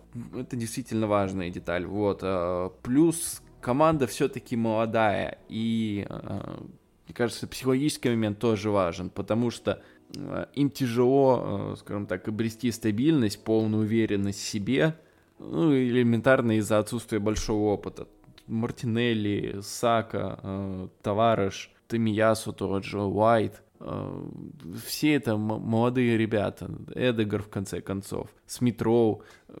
Действительно, очень молодая команда и ну, просто отсутствие какого-то а, огромного опыта за плечами, отсутствие той сыгранности, которая там есть у того же Ливерпуля, про что мы говорили раньше, а, это сыграло против Арсенала, и в некоторых матчах а, там что-то идет не по плану, и команда может а, сломаться и проиграть. Там какая-нибудь красная карточка, и все, команда ломается, и при том красная карточка там изначально абсолютно не нужная. То есть есть такие моменты, когда команда проявляет э, некую незрелость. Это естественно, и я не скажу, что это проблема, минус. Ну, это просто естественно для такой молодой команды. Хорошо, Никит, тут тебе слово. Давай только такую ремарку сделаю, постарайся именно затронуть период вот до Нового года, потому что мы дальше поговорим уже после Нового года. Э, согласен с Владом, не согласен с Владом? Я за весь этот сезон уже несколько раз публично и непублично э, каялся в том, что э, в самом начале очень резко высказался по поводу э, Артеты и того, что он не может удержать Арсенал, э, он э, слабак и все такое. Тут я ошибся очень серьезно, и в итоге я оказался абсолютно очарован а, Арсеналом и тем, что Артета смог с этой командой сделать. Э, провал, да я не знаю, кто сможет э, назвать э, выступление Арсенала этим словом, ну разве что тот, кто считает четвертое место для Арсенала историческим, и все, что ниже, и вообще все, что другое, это провал. Э, но нет, в данном случае э, пятое место – это самое, наверное, справедливое место для этой команды. То есть для Лиги Чемпионов она действительно еще не созрела. Для этого ей нужно как-то заматереть, и мне кажется, э, летом в этом направлении стоит поработать над трансферами. Я бы, будь я на месте скаутов Арсенала, поискал бы, конечно же, вот того самого форварда киллера а, и дядьку в оборону, чтобы избежать а, тех самых а, ошибок невынужденных, града ненужных мечей а, и так далее. Вот человека, который смог бы держать ситуацию стабильной и э, все упорядочивать. А, ну а в целом очень с большим энтузиазмом Э, жду э, следующего сезона Артеты. Э, думаю, тут уже команда обретет действительно уверенность и покажет себя во всей красе гораздо в более концентрированном виде. И да, соглашусь с Владом, Лига Европы – это хороший шанс для Арсенала получить трофей, и он будет, наверное, одним из главных, если не главным фаворитом этого турнира. В общем, очень интересен Арсенал. И надеюсь, что в следующем сезоне э, те тенденции, которые э, он для себя задал э, в прошедшем розыгрыше АПЛ, э, будут э, только развиты и продолжены. И вот на дворе зимнее трансферное окно, которое завершило многострадальную сагу с тем самым Бабиянгом. Вы помните прекрасно, что э, больше там полугода с ним прям постоянно срался э, Микель Артета и выражал абсолютно непонимание, негодование вообще, что это за футболист такой, потому что вообще-то капитан Арсенала на тот момент э, проявлялся не самым лучшим образом, и в итоге эта сага закончилась тем, что они все-таки сумели разорвать с ним контракт и слили его в Барселону. С одной стороны, конечно, Арсенал убрал у себя еще одного нападающего, но с другой стороны, мы уже еще по прошлым сезонам видели, что Артета такой человек, который э, требует, чтобы абсолютно все были привержены его идеям, и всех неугодных он сливает без лишней мысли, вне зависимости, какого статуса это игрок. Э, и поэтому команда нуждалась в замыкающем игроке, было очень много разговоров. Самая, конечно, громкая история была связана с Влаховичем. Очень много источников писали про то, что там больше полугода, если не ошибаюсь, следили они тогда еще за футболистом Ферентины. Но в итоге Влахович опрокинул Арсенал, уехал в Ювентус, что очень сильно задело всех фанатов э, Арсенала, да не только фанатов Арсенала, посчитали, что какая-то трусость, слабость и погоня за легкими деньгами. Э, и Арсенал остался в итоге играть с тем, что у них есть. А, но при этом всем начало, начало года, несмотря на эти трансферные слухи, выдал Арсенал очень классно, потому что мы помним ту игру, о которой мы уже ранее говорили против Манчестер Сити, где очень классно, особенно Сака смотрелся в той встрече, но, увы, не дотянули. Еще и, пожалуйста, там очень странные судейские решения, о которых я ранее уже говорил. А, но в итоге проиграли 2-1 всего лишь, что на фоне других событий это было, конечно, очень достойное выступление команды Микеля Артеты. Э, при этом приколы продолжились дальше, потому что вылетели от Ноттингем Форест в кубке, э, причем абсолютно по делу. Э, оставались надежды какие-то на Кубок Лиги, может быть, да, там пободается Арсенал, но там попался в полуфинале Ливерпуль, которому они благополучно проиграли суммарно 2-0 по двум матчам. И январь как бы закончился в целом не очень зрачно, потому что была еще ничья нулевая с Бернли, и причины, о которых говорили раньше Никита и Влад, они сохранились те же самые. Просто не залетают. Они стараются, создают, но ничего не залетает. Но Артета, мы знаем, он же гений, и поэтому он справляется, быстренько команду дает прям волшебный пендель под зад, и поэтому команда выдает в периоде февраля-марта 5 побед подряд. И это, конечно, очень здорово. И если бы не Ливерпуль, это могло бы продолжиться, потому что опять они проиграли Ливерпулю 2-0. А, ну, опять-таки, причины все те же самые, что мы озвучивали ранее. И в первом круге то же самое. Ну, хотя бы команда пропустила всего два, и это уже, на самом деле, большой прогресс для Арсенала, учитывая их ситуацию и их уровень. А, таблица при этом все было очень шикарно. Команда стала отрываться от конкурентов, мчаться, закрепляться в топ-4. А, в апреле, конечно, наступил, конечно, самый такой тяжелейший период, потому что никто этого не ожидал, но Арсенал проигрывает три матча подряд Кристал Пэласу, Брайтону и Саутгемптону, тем самым отдаляясь от Челси, учитывая, что Челси тогда тоже провел незначный период, потому что могли реально их догнать, перегнать даже, зацепить за третью строчку, но что есть, то есть. Ключевой, конечно, была встреча против Челси очная, где э, мы помним прекрасно, как сыграл Нкетия и команда, и они воспользовались теми тогда уже популярными, ставшими, к сожалению, обыденностью проблемами для Челси, и выиграли 4-2 в гостях на Стэнфорд-Бридж. Очень уверенная победа была. А, естественно, не без греха Челси, но при этом победа есть победа, это нужно не исключать.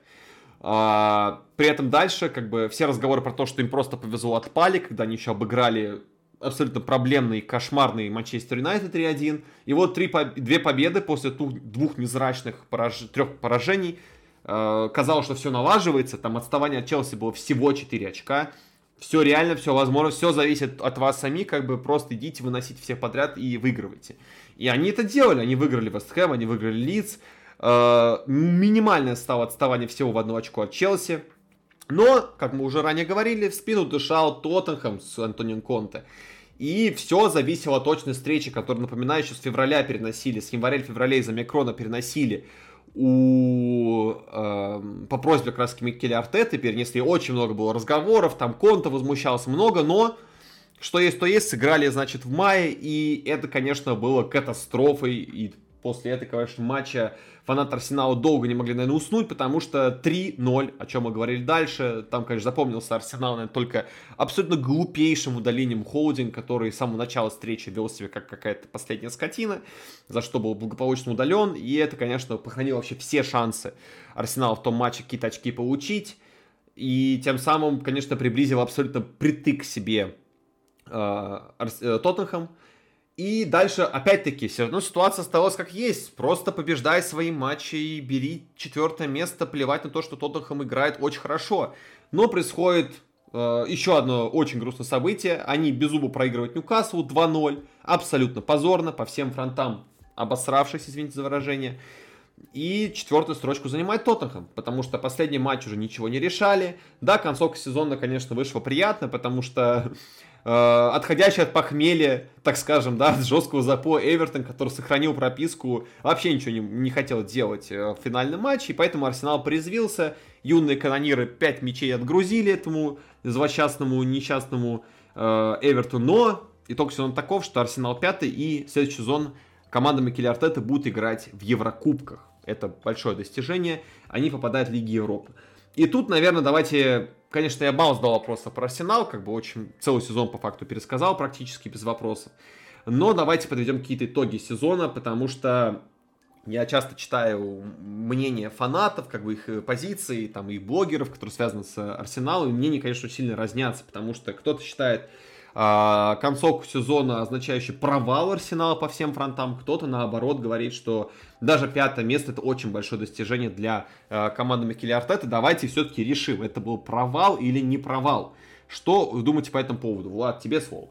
Э, я думаю, что это ни в коем случае не провал. Да, обидно упускать э, четвертое место, обидно упускать его вот так вот. Но тем не менее, давайте вернемся к тому, с чего мы начинали. Как Арсенал подходил к сезону, не было таких э, серьезных ожиданий. Когда думали, что, ну, там, в Лигу Европы попадут, да нормально, команда строится, и не нужно от этого отходить. Команда действительно только строится. У многих, например, сомнения по поводу, там, Микеля Артеты и так далее, и я хочу сказать, что сомнений быть не должно. Во-первых, путь выбран, и нужно ему следовать. Во-вторых, Артета, на самом деле, во-первых, показал, что он хочет, его команда играет в интересный комбинационный футбол в атаке, уже нет никаких там миллиарда навесов, как это было еще не так давно, нет.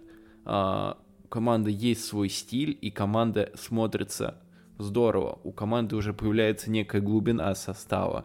А, тот же Смит Роу, который действительно классный футболист, далеко не всегда в основу попадает. Куча позитивных моментов. И при том а, в Арсенале с огромным вниманием относятся к мелочам.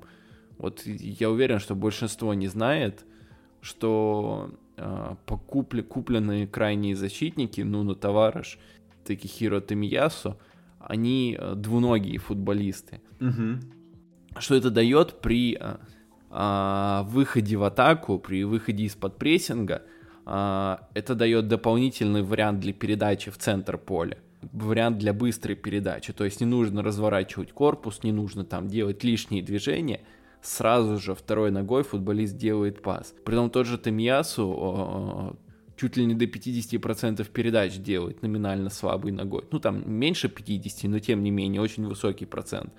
То есть настолько внимательно Артета подходит к мелочам, к покупкам команды. И я думаю, что он знает, что он хочет. И если в этом сезоне что-то не получилось, опять-таки не страшно. Молодая команда всякие, всякие эти нестабильные моменты могут быть. А, поэтому не стоит переживать, не стоит подать какие-то панические настроения. У Арсенала все глобально нормально, тем более в следующем сезоне. А, почему бы не побороться за победу в Лиге Европы? Почему нет? Мне кажется, а, в следующем году вот Арсенал действительно будет к этому уже готов. Трофеи это всегда неплохо. Ну и кроме того, Артет уже выигрывал Кубок Англии, задел у команды есть, поэтому все нормально. Причем, кстати, помнишь, э, вот я сейчас такой ликбез сделаю, напомню, что в свое время мы когда записывали подкаст еще вот два сезона назад с Лукомским, про тот самый период, да, когда вот Арсенал брал кубки, не попадал в, в Лигу Чемпионов, а вот Тоттенхэм не, ничего не выигрывал, но при этом э, был всегда в четверке стабильно. Тогда Лукомский, кстати, помнишь, говорил про то, что ему как раз-таки важнее, чтобы команда стабильно играла хорошо, а трофеи как бы, ну, не самое главное, что есть в футболе. Вот. Так что, в принципе, да, твоя мысль все это правильно, что команда прогрессирует, это здорово, траве, как бы, ну, есть их нет, ничего страшного, это уже такая фанатская история.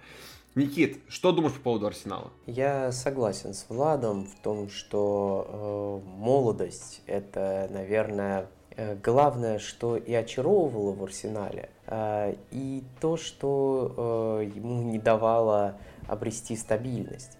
Э, и из этого вытекает все и, реализация. Э, хотя действительно форварда киллера, настоящего страйкера Арсеналу не хватало. А, и э, умение сыграться, потому что для этого все-таки нужен опыт и психологическая стабильность. То есть действительно тут э, молодость была главным фактором нестабильности Арсенала. И на самом деле было бы как-то наивно ожидать, э, что ситуация сложится иначе. Потому что, ну, где вы видели молодые команды, которые с самого начала э, берут и укатывают всех? А, это абсолютно естественное следствие такой э, ситуации, Поэтому я бы здесь просто принимал бы э, это как э, данность и не самую плохую данность, потому что на этапе проектирования редко что-то обходится без ошибок, э, но тем не менее все-таки результат гораздо больше положительный, нежели с какой-то горечью в привкусе.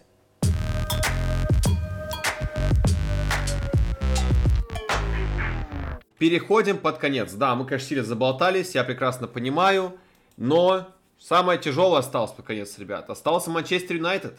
И это, конечно, да, мы долго тянули разговор про Манчестер Юнайтед, а сейчас настало время все-таки взяться э, в руки. Привет, Леша. Извини, что без тебя, но вот так вот вышел уже. Давайте по порядку. Ожидания от сезона. Вообще, какие были изначально? С одной стороны, конечно, сезон предыдущий нельзя было назвать прям супер класс, но при этом прогресс был, и команда закончила на втором месте. При этом все как бы концовка была смазанная, все дела, но это особо ничего не решало, потому что как бы отрыв от первого места был очень далек, мы помним прекрасно от Манчестер Сити. А, ну и смазался она, конечно, провальным абсолютно финалом против Вильяреала в Лиге Европы, что как бы тоже свой вклад небольшой внесло. Летнее ТО при этом стало, несмотря на то, что оно было не самым затратным, оно стало богатым на богатые, громкие имена. То есть, в отличие, если Арсенал покупал молодых на перспективу, то МЮ сделал ставку на готовых футболистов в основном. Потому что, да, потратили меньше, но какие имена? Подписали Джейдена Санчо в атаку. Э, купили Варана в оборону. И, наконец-таки, под конец всей вообще трансферного окна приходит неожиданно абсолютно Криштиану Роналду, который по слухам инсайдеров, вообще чуть ли не одной ногой был Манчестер Сити. Там его э, сам сэр Экс Фергюсон отговорил и сказал, давай иди в Манчестер Юнайтед. Конечно же, они еще были какие-то сливания. Там самое такое важное, наверное, то, что Джеймса наконец-таки отпустили его, понимая, что вообще никакого места уже в этом составе нет, отпустили в лиц. Но в целом для фанатов Манчестер Юнайтед это, конечно, было не то, а настоящая сказка. А, никто вообще не ожидал, что будет так все здорово. И казалось, что МЮ, ну, после таких мощных подписаний, теперь однозначно конкурент Сити Ливерпулю за чемпионство. А, Дара Челси не смотрелся такой грозной силой на фоне этих подписаний Манчестер Юнайтед. Сезон начали крайне бодро. Пять матчей подряд, все в победах, только 11 вступили со святыми, ничего страшного. А, да, были какие-то там приколы, как вы помните, против всяких ямбойгзов э, в Лиге Чемпионов, но это больше списывали на какую-то неудачу, оступились, бывает. А, в сентябре уже начались какие-то проблемы небольшие, потому что вылетели от Вестхэма в Кубке Лиги. Команда допустила 6 поражений. И это очень серьезно, очень больно и провально. Особенно, как мы уже говорили раньше, это 5-0 от Ливерпуля, что, конечно, страшный сон. Я думаю, фанаты Манчестер хотят просто стереть из памяти своей тот матч, потому что это все, конечно, было максимально унизительно. А, эпохальным, конечно, тогда стало в тот сульшерский период Манчестер Юнайтед эта встреча против не менее проблемного Тоттенхэма, в которой все-таки э, была победа на классе на самом деле, где опять-таки Криштиану Роналду сыграл не последнюю роль. И та встреча была эпохальной, потому что, по сути, благодаря стараниям э, Сульшера и команды уволили Нуну. И сначала всем казалось, что классно, круто, минус конкурент, такая уверенная победа, но дальше конечно, были еще провальные матчи, особенно против Сити 4-1. А, ой, против Сити было поражение. 4-1 от Уотфорда. Это вообще была какая-то сенсация. Никто вообще ничего не понял. А, тогда только команду возглавил Раньери, как вы помните, да, еще тогда. И это поражение, конечно, было тоже очень унизительным. А, почему мы так много говорим? Потому что именно после этой встречи э, терпение у всех лопнуло, и Сульшера указали на дверь, что было, конечно, немножко неожиданным для всех. И здесь, наверное, давайте, как и в случае с Нуну и Тоттенхэмом, проведем такую параллель, потому что это все-таки неожиданная ситуация, увольняют тренера посреди сезона. Надо про это поговорить, я думаю, обязательно. А, забудем пока что про все, что было дальше, про ранника и прочую-прочую прелесть. Давайте поговорим именно про вот причины, почему Сульшера все-таки уволили. И все ли дело только в одном Роналду, о чем, кстати, говорили изначально, когда Роналду подписывали, и мы об этом говорили тоже в первую очередь. Кто кого переиграет, Роналду или Сульшер, Сульшер или Роналду. Была такая сенсация, и вот результат. Влад, тебе слово.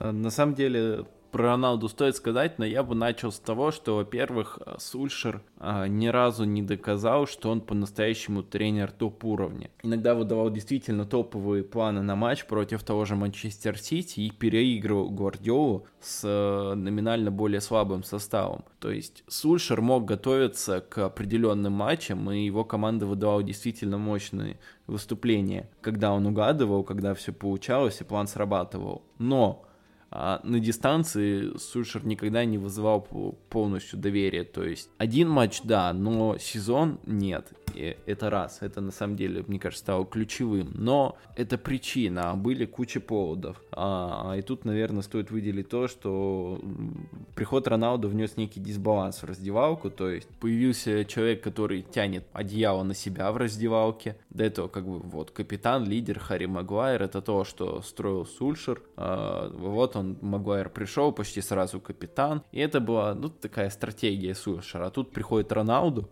и вроде как капитан уже есть, но там лидерского в Роналду побольше, и это действительно была проблема. А, плюс Роналду надо было вписывать в состав, а предсезонку с командой он не прошел. А, игра у Сульшер не была заточена под такого футболиста, как Роналду. И ты его на лавку не посадишь, действительно. Так, так легко игру перестроить тоже не получится, потому что Криштиану так не участвует в прессинге. Ну, Криштиану уникальный футболист, и у него уникальный стиль игры. Действительно, перестраивать игру нужно, каким бы а, а, великолепным футболистом он нужен. Ни в коем случае не умоляя его заслуг, просто это необходимость, это так, никто не может существовать вне системы. Я думаю, а, выступление ПСЖ в Еврокубках это яркий пример, когда там три футболиста играют вне системы, то система не работает, и клуб вылетает раз за разом. Так же и тут. Э, и, соответственно, это и было сложностью. Много, на самом деле, психологических проблем. То есть два вратаря, которые там не хотят уступать друг другу первое место. Там э, куча футболистов, которых контракт заканчивается и которые не особо стремятся выкладываться. Там Погба, Кавани, там э, Мата, Матич, Лингард. Есть те, кто устали на лавке сидеть, там Вандебек, бои, а, причем бои не стесняется негативно высказываться в прессу, там он много раз это делал. По сути, скамейка была глубокая, но очень разозленная. А Сульшер зачастую действительно боялся mm-hmm. что-то менять. Боялся там того же Магуайра на лавку сажать, когда он действительно был плохо. Иногда в бои абсолютно по делу возмущался, а в стартер не попадал. Ну и плюс руководство клуба не пошло на разгрузку состава. То есть действительно много тех, кто был недоволен, остались. И атмосферу в раздевалке это не делало лучше. Вот я думаю, как-то так стоит выделить, что конкретно пошло не так именно в этом сезоне у Сульшера. Ну, давай тогда, Никит, завершай эту сагу с Сульшером. Я думаю, тебе есть что сказать? Ну, концовка у саги норвежца вышла очень печальной. А, и мне по-человечески было жалко Сульшера. А, и я уже хотел, чтобы эта агония закончилась, и когда а, такие его уволили, я даже выдохнул тут, мое чувство гуманизма возрадовалось. Ну, потому что на это реально было жалко смотреть. Было всем понятно, что его дни сочтены, но владельцы МЮ зачем-то оттягивали с его увольнением. Э, что касается причин, то, безусловно, э, без Криштиану тут не обошлось, потому что когда игрок такого калибра появляется в команде, на него нужно делать поправки. А в случае Мью э, игровая поправка очень большая, ибо Сульшер строил командную игру, в которой не было такого колосса, на которого все опирается, а Криштиану, он требует к себе такого отношения. Другого быть просто не может, поэтому он как гром среди ясного неба явился для того, что строил Сульшер. Ну и, конечно же, токсичные личности, потому что э, Пакба, Пакбу никто не отменял, э, Марсиаля недовольного уже потом удалось сдать, но я не знаю, что с ним они будут делать дальше. Плюс э, и другие персонажи в МЮ не самые прикольные, самые приятные. Обстановочка, э, в принципе, не является самой дружелюбной, оптимистичной, поэтому мне кажется, тут вот это преимущественно сработало. Ну и э, про Сульшера персонально. Э, говорили об этом раньше, и мне так кажется, что тренер он совсем неплохой. Просто скачок для него произошел э, слишком большой после э, Мельда э, сразу в клуб с уровня Манчестер Юнайтед. Он хороший был бы тренер для середняка АПЛ. Очень даже. А, но для топ-клуба он еще объективно не готов. Это было сверх его уровня. И э, здесь его, с одной стороны, выручало, а с другой э, зарывало и продолжало это мучение, то, что он действительно э, может э, находить какие-то интересные э, выходы из сложных ситуаций в матчах со сложными соперниками. Э, поэтому это возрождало веру в него и у руководства, и у болельщиков МЮ, но все-таки пришло все к тому, к чему должно было прийти – и я надеюсь, что у Сульшера будет дальнейшее хорошее продолжение карьеры, но э, с Юнайтед его отношения должны были закончиться, и тут не подходит рано или поздно, они должны были закончиться раньше, чем это произошло по факту. Давайте-то продолжим, уже перейдем непосредственно к тому, что происходило уже после того, как э, этот товарищ ушел, норвежский. Карик стал на матч, напоминаю, таким транзитным э, его главного тренера и даже умудряется сыграть ничью против Челси. Да, просто сумасшедший красавчик не проиграл, в отличие от следующих номинантов. И 29 ноября было объявлено назначение рангника. Там была, конечно, очень сложная история, и там объясняли, что он временный, потом пойдет в структуру клуба, там будет а, кем-то там, то ли спортивным директором, то ли советником по трансферам и скаутингам. В общем, это было не так важно, потому что всех интересовал вопрос то, как рангник будет тренировать. А, и поначалу все даже очень было неплохо на самом деле, потому что 6 матчей без поражений, в том числе э, переигран Арсенал, благодаря шикарнейшей игре Роналду, естественно. Оступились только в конце года с Ньюкаслом 1-1, но в целом ситуация на фоне того, что было до этого, выглядела крайне обещающей, и проблемы многие скрывались на самом деле, благодаря просто банально победам э, Манчестер Юнайтед. Трансферное окно запоминалось тем, что в аренду ушли Марсиали и Дони Ваденбек, злосчастный, бедный, несчастный, да, даже Рангник не смог его никуда вписать. А, никого не, не стали покупать принципиально, это было очень важно отмечено всеми, и инсайдерами, и, в принципе, Рангник это не скрывал, что так как он в конце сезона уйдет, а, и он не знает, какой будет следующий тренер, он не собирается никого там форсировать на покупку, потому что хочет оставить как бы эти деньги на нового специалиста, который под себя будет строить команду. А, и, в принципе, это выглядело вполне логичной риторикой, поэтому, окей, про, ну, пропустили трансферное окно, продолжаем по январю говорить. А, четыре матча, две победы, одно поражение Волкам и ничья с Виллой было. А, но в информационном поле тогда уже продолжила работать та самая машина, которая еще работала при в конце, особенно Сульшера, да, вот его эпохи в МЮ, началась какая-то настоящая травля клуба, потому что все больше и больше инсайдов про, и разговоров про то, что кто-то недоволен, что в клубе делятся на какие-то лагеря, никто не понимает рангника. Но так как матчи пока особо ничего не показывали, но уже тогда виднелись какие-то первые такие мощные предпосылки тому, что что-то кажется не так. А, и вот дальше пошел март, в феврале, причем напоминая про то, что не особо ничего там МЮ не проиграл, там были какие-то оступки, но не сильные. Все, в принципе, прошло очень хорошо, успешно для МЮ. В марте, конечно же, была катастрофа, связанная с тем, что они проиграли Манчестер Сити, которые, ну, понятным причинам абсолютно, мы это раньше говорили, Сити и Юнайтед сейчас настолько далеко друг друга находятся, если в том сезоне, как вот Влад сказал правильно, Никита, что они как-то еще конкурировали, Сульшер что-то придумывал интересное, то сейчас вообще ничего интересного не было. И, э, наверное, не, абсолютно неожиданное такое было поражение Эвертону, который возглавил уже Фрэнк Лэмпорт, да, там тоже было очень все странно, непонятно, и Эвертон сумел минимально обыграть э, Манчестер Юнайтед. Э, ну и была, естественно, минимальная победа над Тоттенхэм, о котором мы уже ранее говорили, опять-таки не без помощи Роналду, но это тоже был очень важным таким э, матчем. 16 апреля это был предпоследний раз, когда МЮ вообще выиграл в этом сезоне. Они разгромили Норвич, кстати, к слову, но ладно, победа есть победа. А вот дальше, конечно, уже ничего не могло остановить э, качающийся в бездну Манчестер Юнайтед. 6 матчей, 4 поражения, с которых записалась еще ничейка абсолютно парадоксальная против э, Челси. Если в первом круге еще там ссылаясь на какую-то непонятную магическую силу, на ошибки футболистов, то вот с Челси вообще, конечно, э, матч был очень забавный и какой-то мемный, но ничья есть ничья, тоже круто, не без, опять-таки, стараний Криштиану Роналду. А, был еще разгром Брэнфорда, а, который, конечно, выглядел как что-то нечто обыденное, как и должно было обычно выглядеть, да, но все очень сильно этой победе радовались. потому что любая победа есть победа. А, под конец сезона, конечно, уже всем все было понятно, куда катился Манчестер Юнайтед. Объявили все-таки про то, что нашелся новый тренер, им станет э, специалист из э, небезызвестного Аякса Эрин Тенхак. Еще один лысый тренер теперь будет в Манчестере рулить клубом. А, машина СМИ, конечно же, не знала уже, как издеваться, потому что очень много было вот этого грязи, шваля, говна лилось на Манчестер Юнайтед, на игроков, на главного тренера, который вообще не знал, что делать в этой ситуации.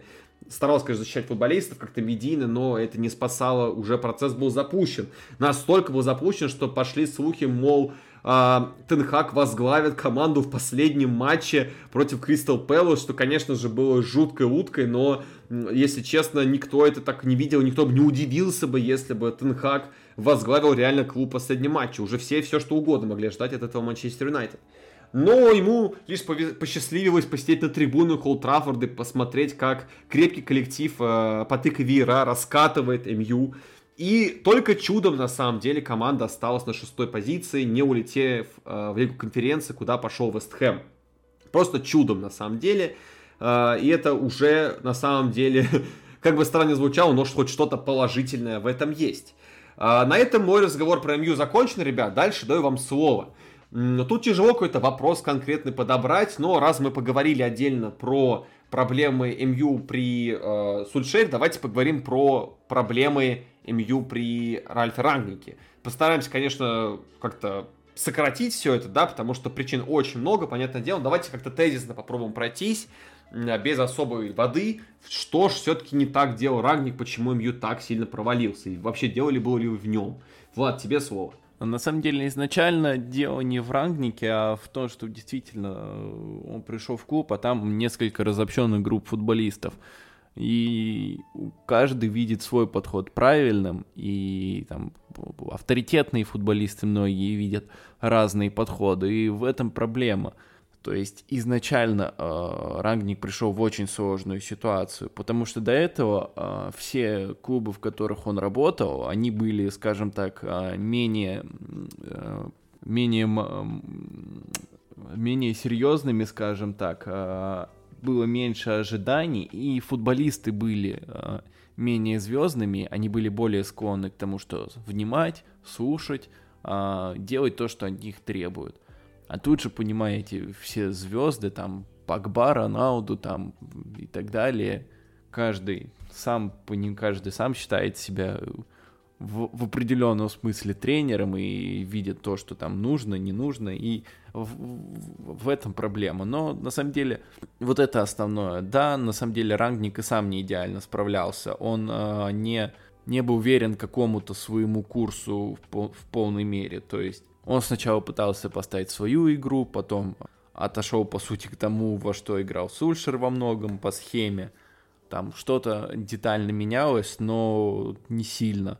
То есть сам рангник метался, э, поэтому, да, были сложности. Плюс рангник все-таки, мне кажется, там, как бы его не хвалили многие, кажется, он все-таки не профессиональный тренер, как э, там тот же Тухель, как тот же Марш, который, которые там хвалили его и так далее. Он не варится в этом соку постоянно. Прийти в такой проблемный клуб, для него это стресс, и он просто не справился. Вот и все сошлось тот фактор, что Юнайтед действительно сейчас это одна из самых проблемных команд, и то, что Рангник э, не, не готов к такому, потому что у него такого и не было, и он э, не постоянный тренер, не, не варится в этом соку действительно. Хорошо, ну, в принципе, да, тут такого прям, знаешь, чего-то сверхъестественно ты не сказал, потому что Леша в этом плане нам все давно уже разложил по полочкам. Леша, к сожалению, с нами нет, но когда мы говорили про Манчестер Юнайтед, он достаточно открыто говорил, как есть все. А, Никит, может, что-нибудь добавишь, может, тоже что-то опровергнешь насчет Манчестер Юнайтед? А я все-таки стал хейтером э, Рангника за это время. Конечно, тут не только период в Юнайтед повлиял, но и то, что он э, сотворил в московском локомотиве. А, и, если честно, вот Влад его оправдывает, мол, он не работал с проблемными командами, но, на мой взгляд, он за, не отвечает за свое реноме. Он позиционирует себя как гуру, не только все вокруг э, его превозносят, но и он так несет свое имя. Ну а раз ты гуру, то как бы будь добр действительно быть компетентным во всех ситуациях. А тут, да, Юнайтед проблемный, да, была масса негативных задатков, но он их не только не пофиксил, он их еще и развил до небес, и еще туда подсыпал. И важно отметить, что именно работа спортивного директора в том, чтобы налаживать э, все процессы, в том числе атмосферные в команде. Рангник, может быть, да, давно не тренировал и позиционировал себя как менеджер, но это именно задача менеджерская, с которой Рангник абсолютно не справился, и это, конечно, фейл по полной программе. Ну, может быть, то, что все-таки с Тен Хагом договорились, как-то плюсик ему в карму даст. И вот на Тен Хага у меня есть надежды э, в плане того, что он все-таки сделает игру Юнайтед живой и интересной, как, которая она была у него в Аяксе. Э, мне даже как болельщику Ливерпуля хочется, чтобы у Тенхага получилось, потому что э, когда у тебя есть принципиальное противостояние, всегда хочется, чтобы соперник тоже был сильным, чтобы это чтобы в этом противостоянии хотя бы была какая-то борьба, а это не напоминало избиение младенцев, что было в этом сезоне. Э, на Юнайтед было жалко смотреть. И очень хотелось бы, чтобы произошла чистка кадровая, чтобы Тенхак привнес что-то новое и свежее, и Юнайтед воспрял, потому что без сильного Юнайтед э, АПЛ все-таки теряет что-то важное.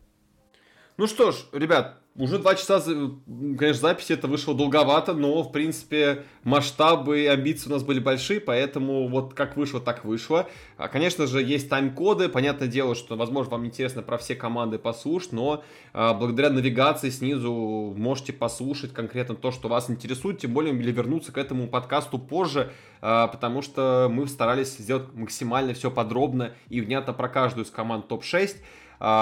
Поэтому, если вы нас заслушали, огромное вам спасибо за поддержку. Обязательно подписывайтесь на а, канал Суть игры. Там э, Никита и его коллеги стараются очень сильно. Там вышло уже немало выпусков, поэтому, пожалуйста, смотрите, следите. Очень качественный контент делают ребята. А, подписаны на нас, конечно, обязательно, если вдруг еще до сих пор не подписаны. Если вы с канала Суть игры, то добро пожаловать. Всем рады, всем рады при, принять к нам себе на огонек. И на этом пока все. Всем спасибо, всем пока. Спасибо, что дослушали. Пока. Да, всем большое спасибо. Пока.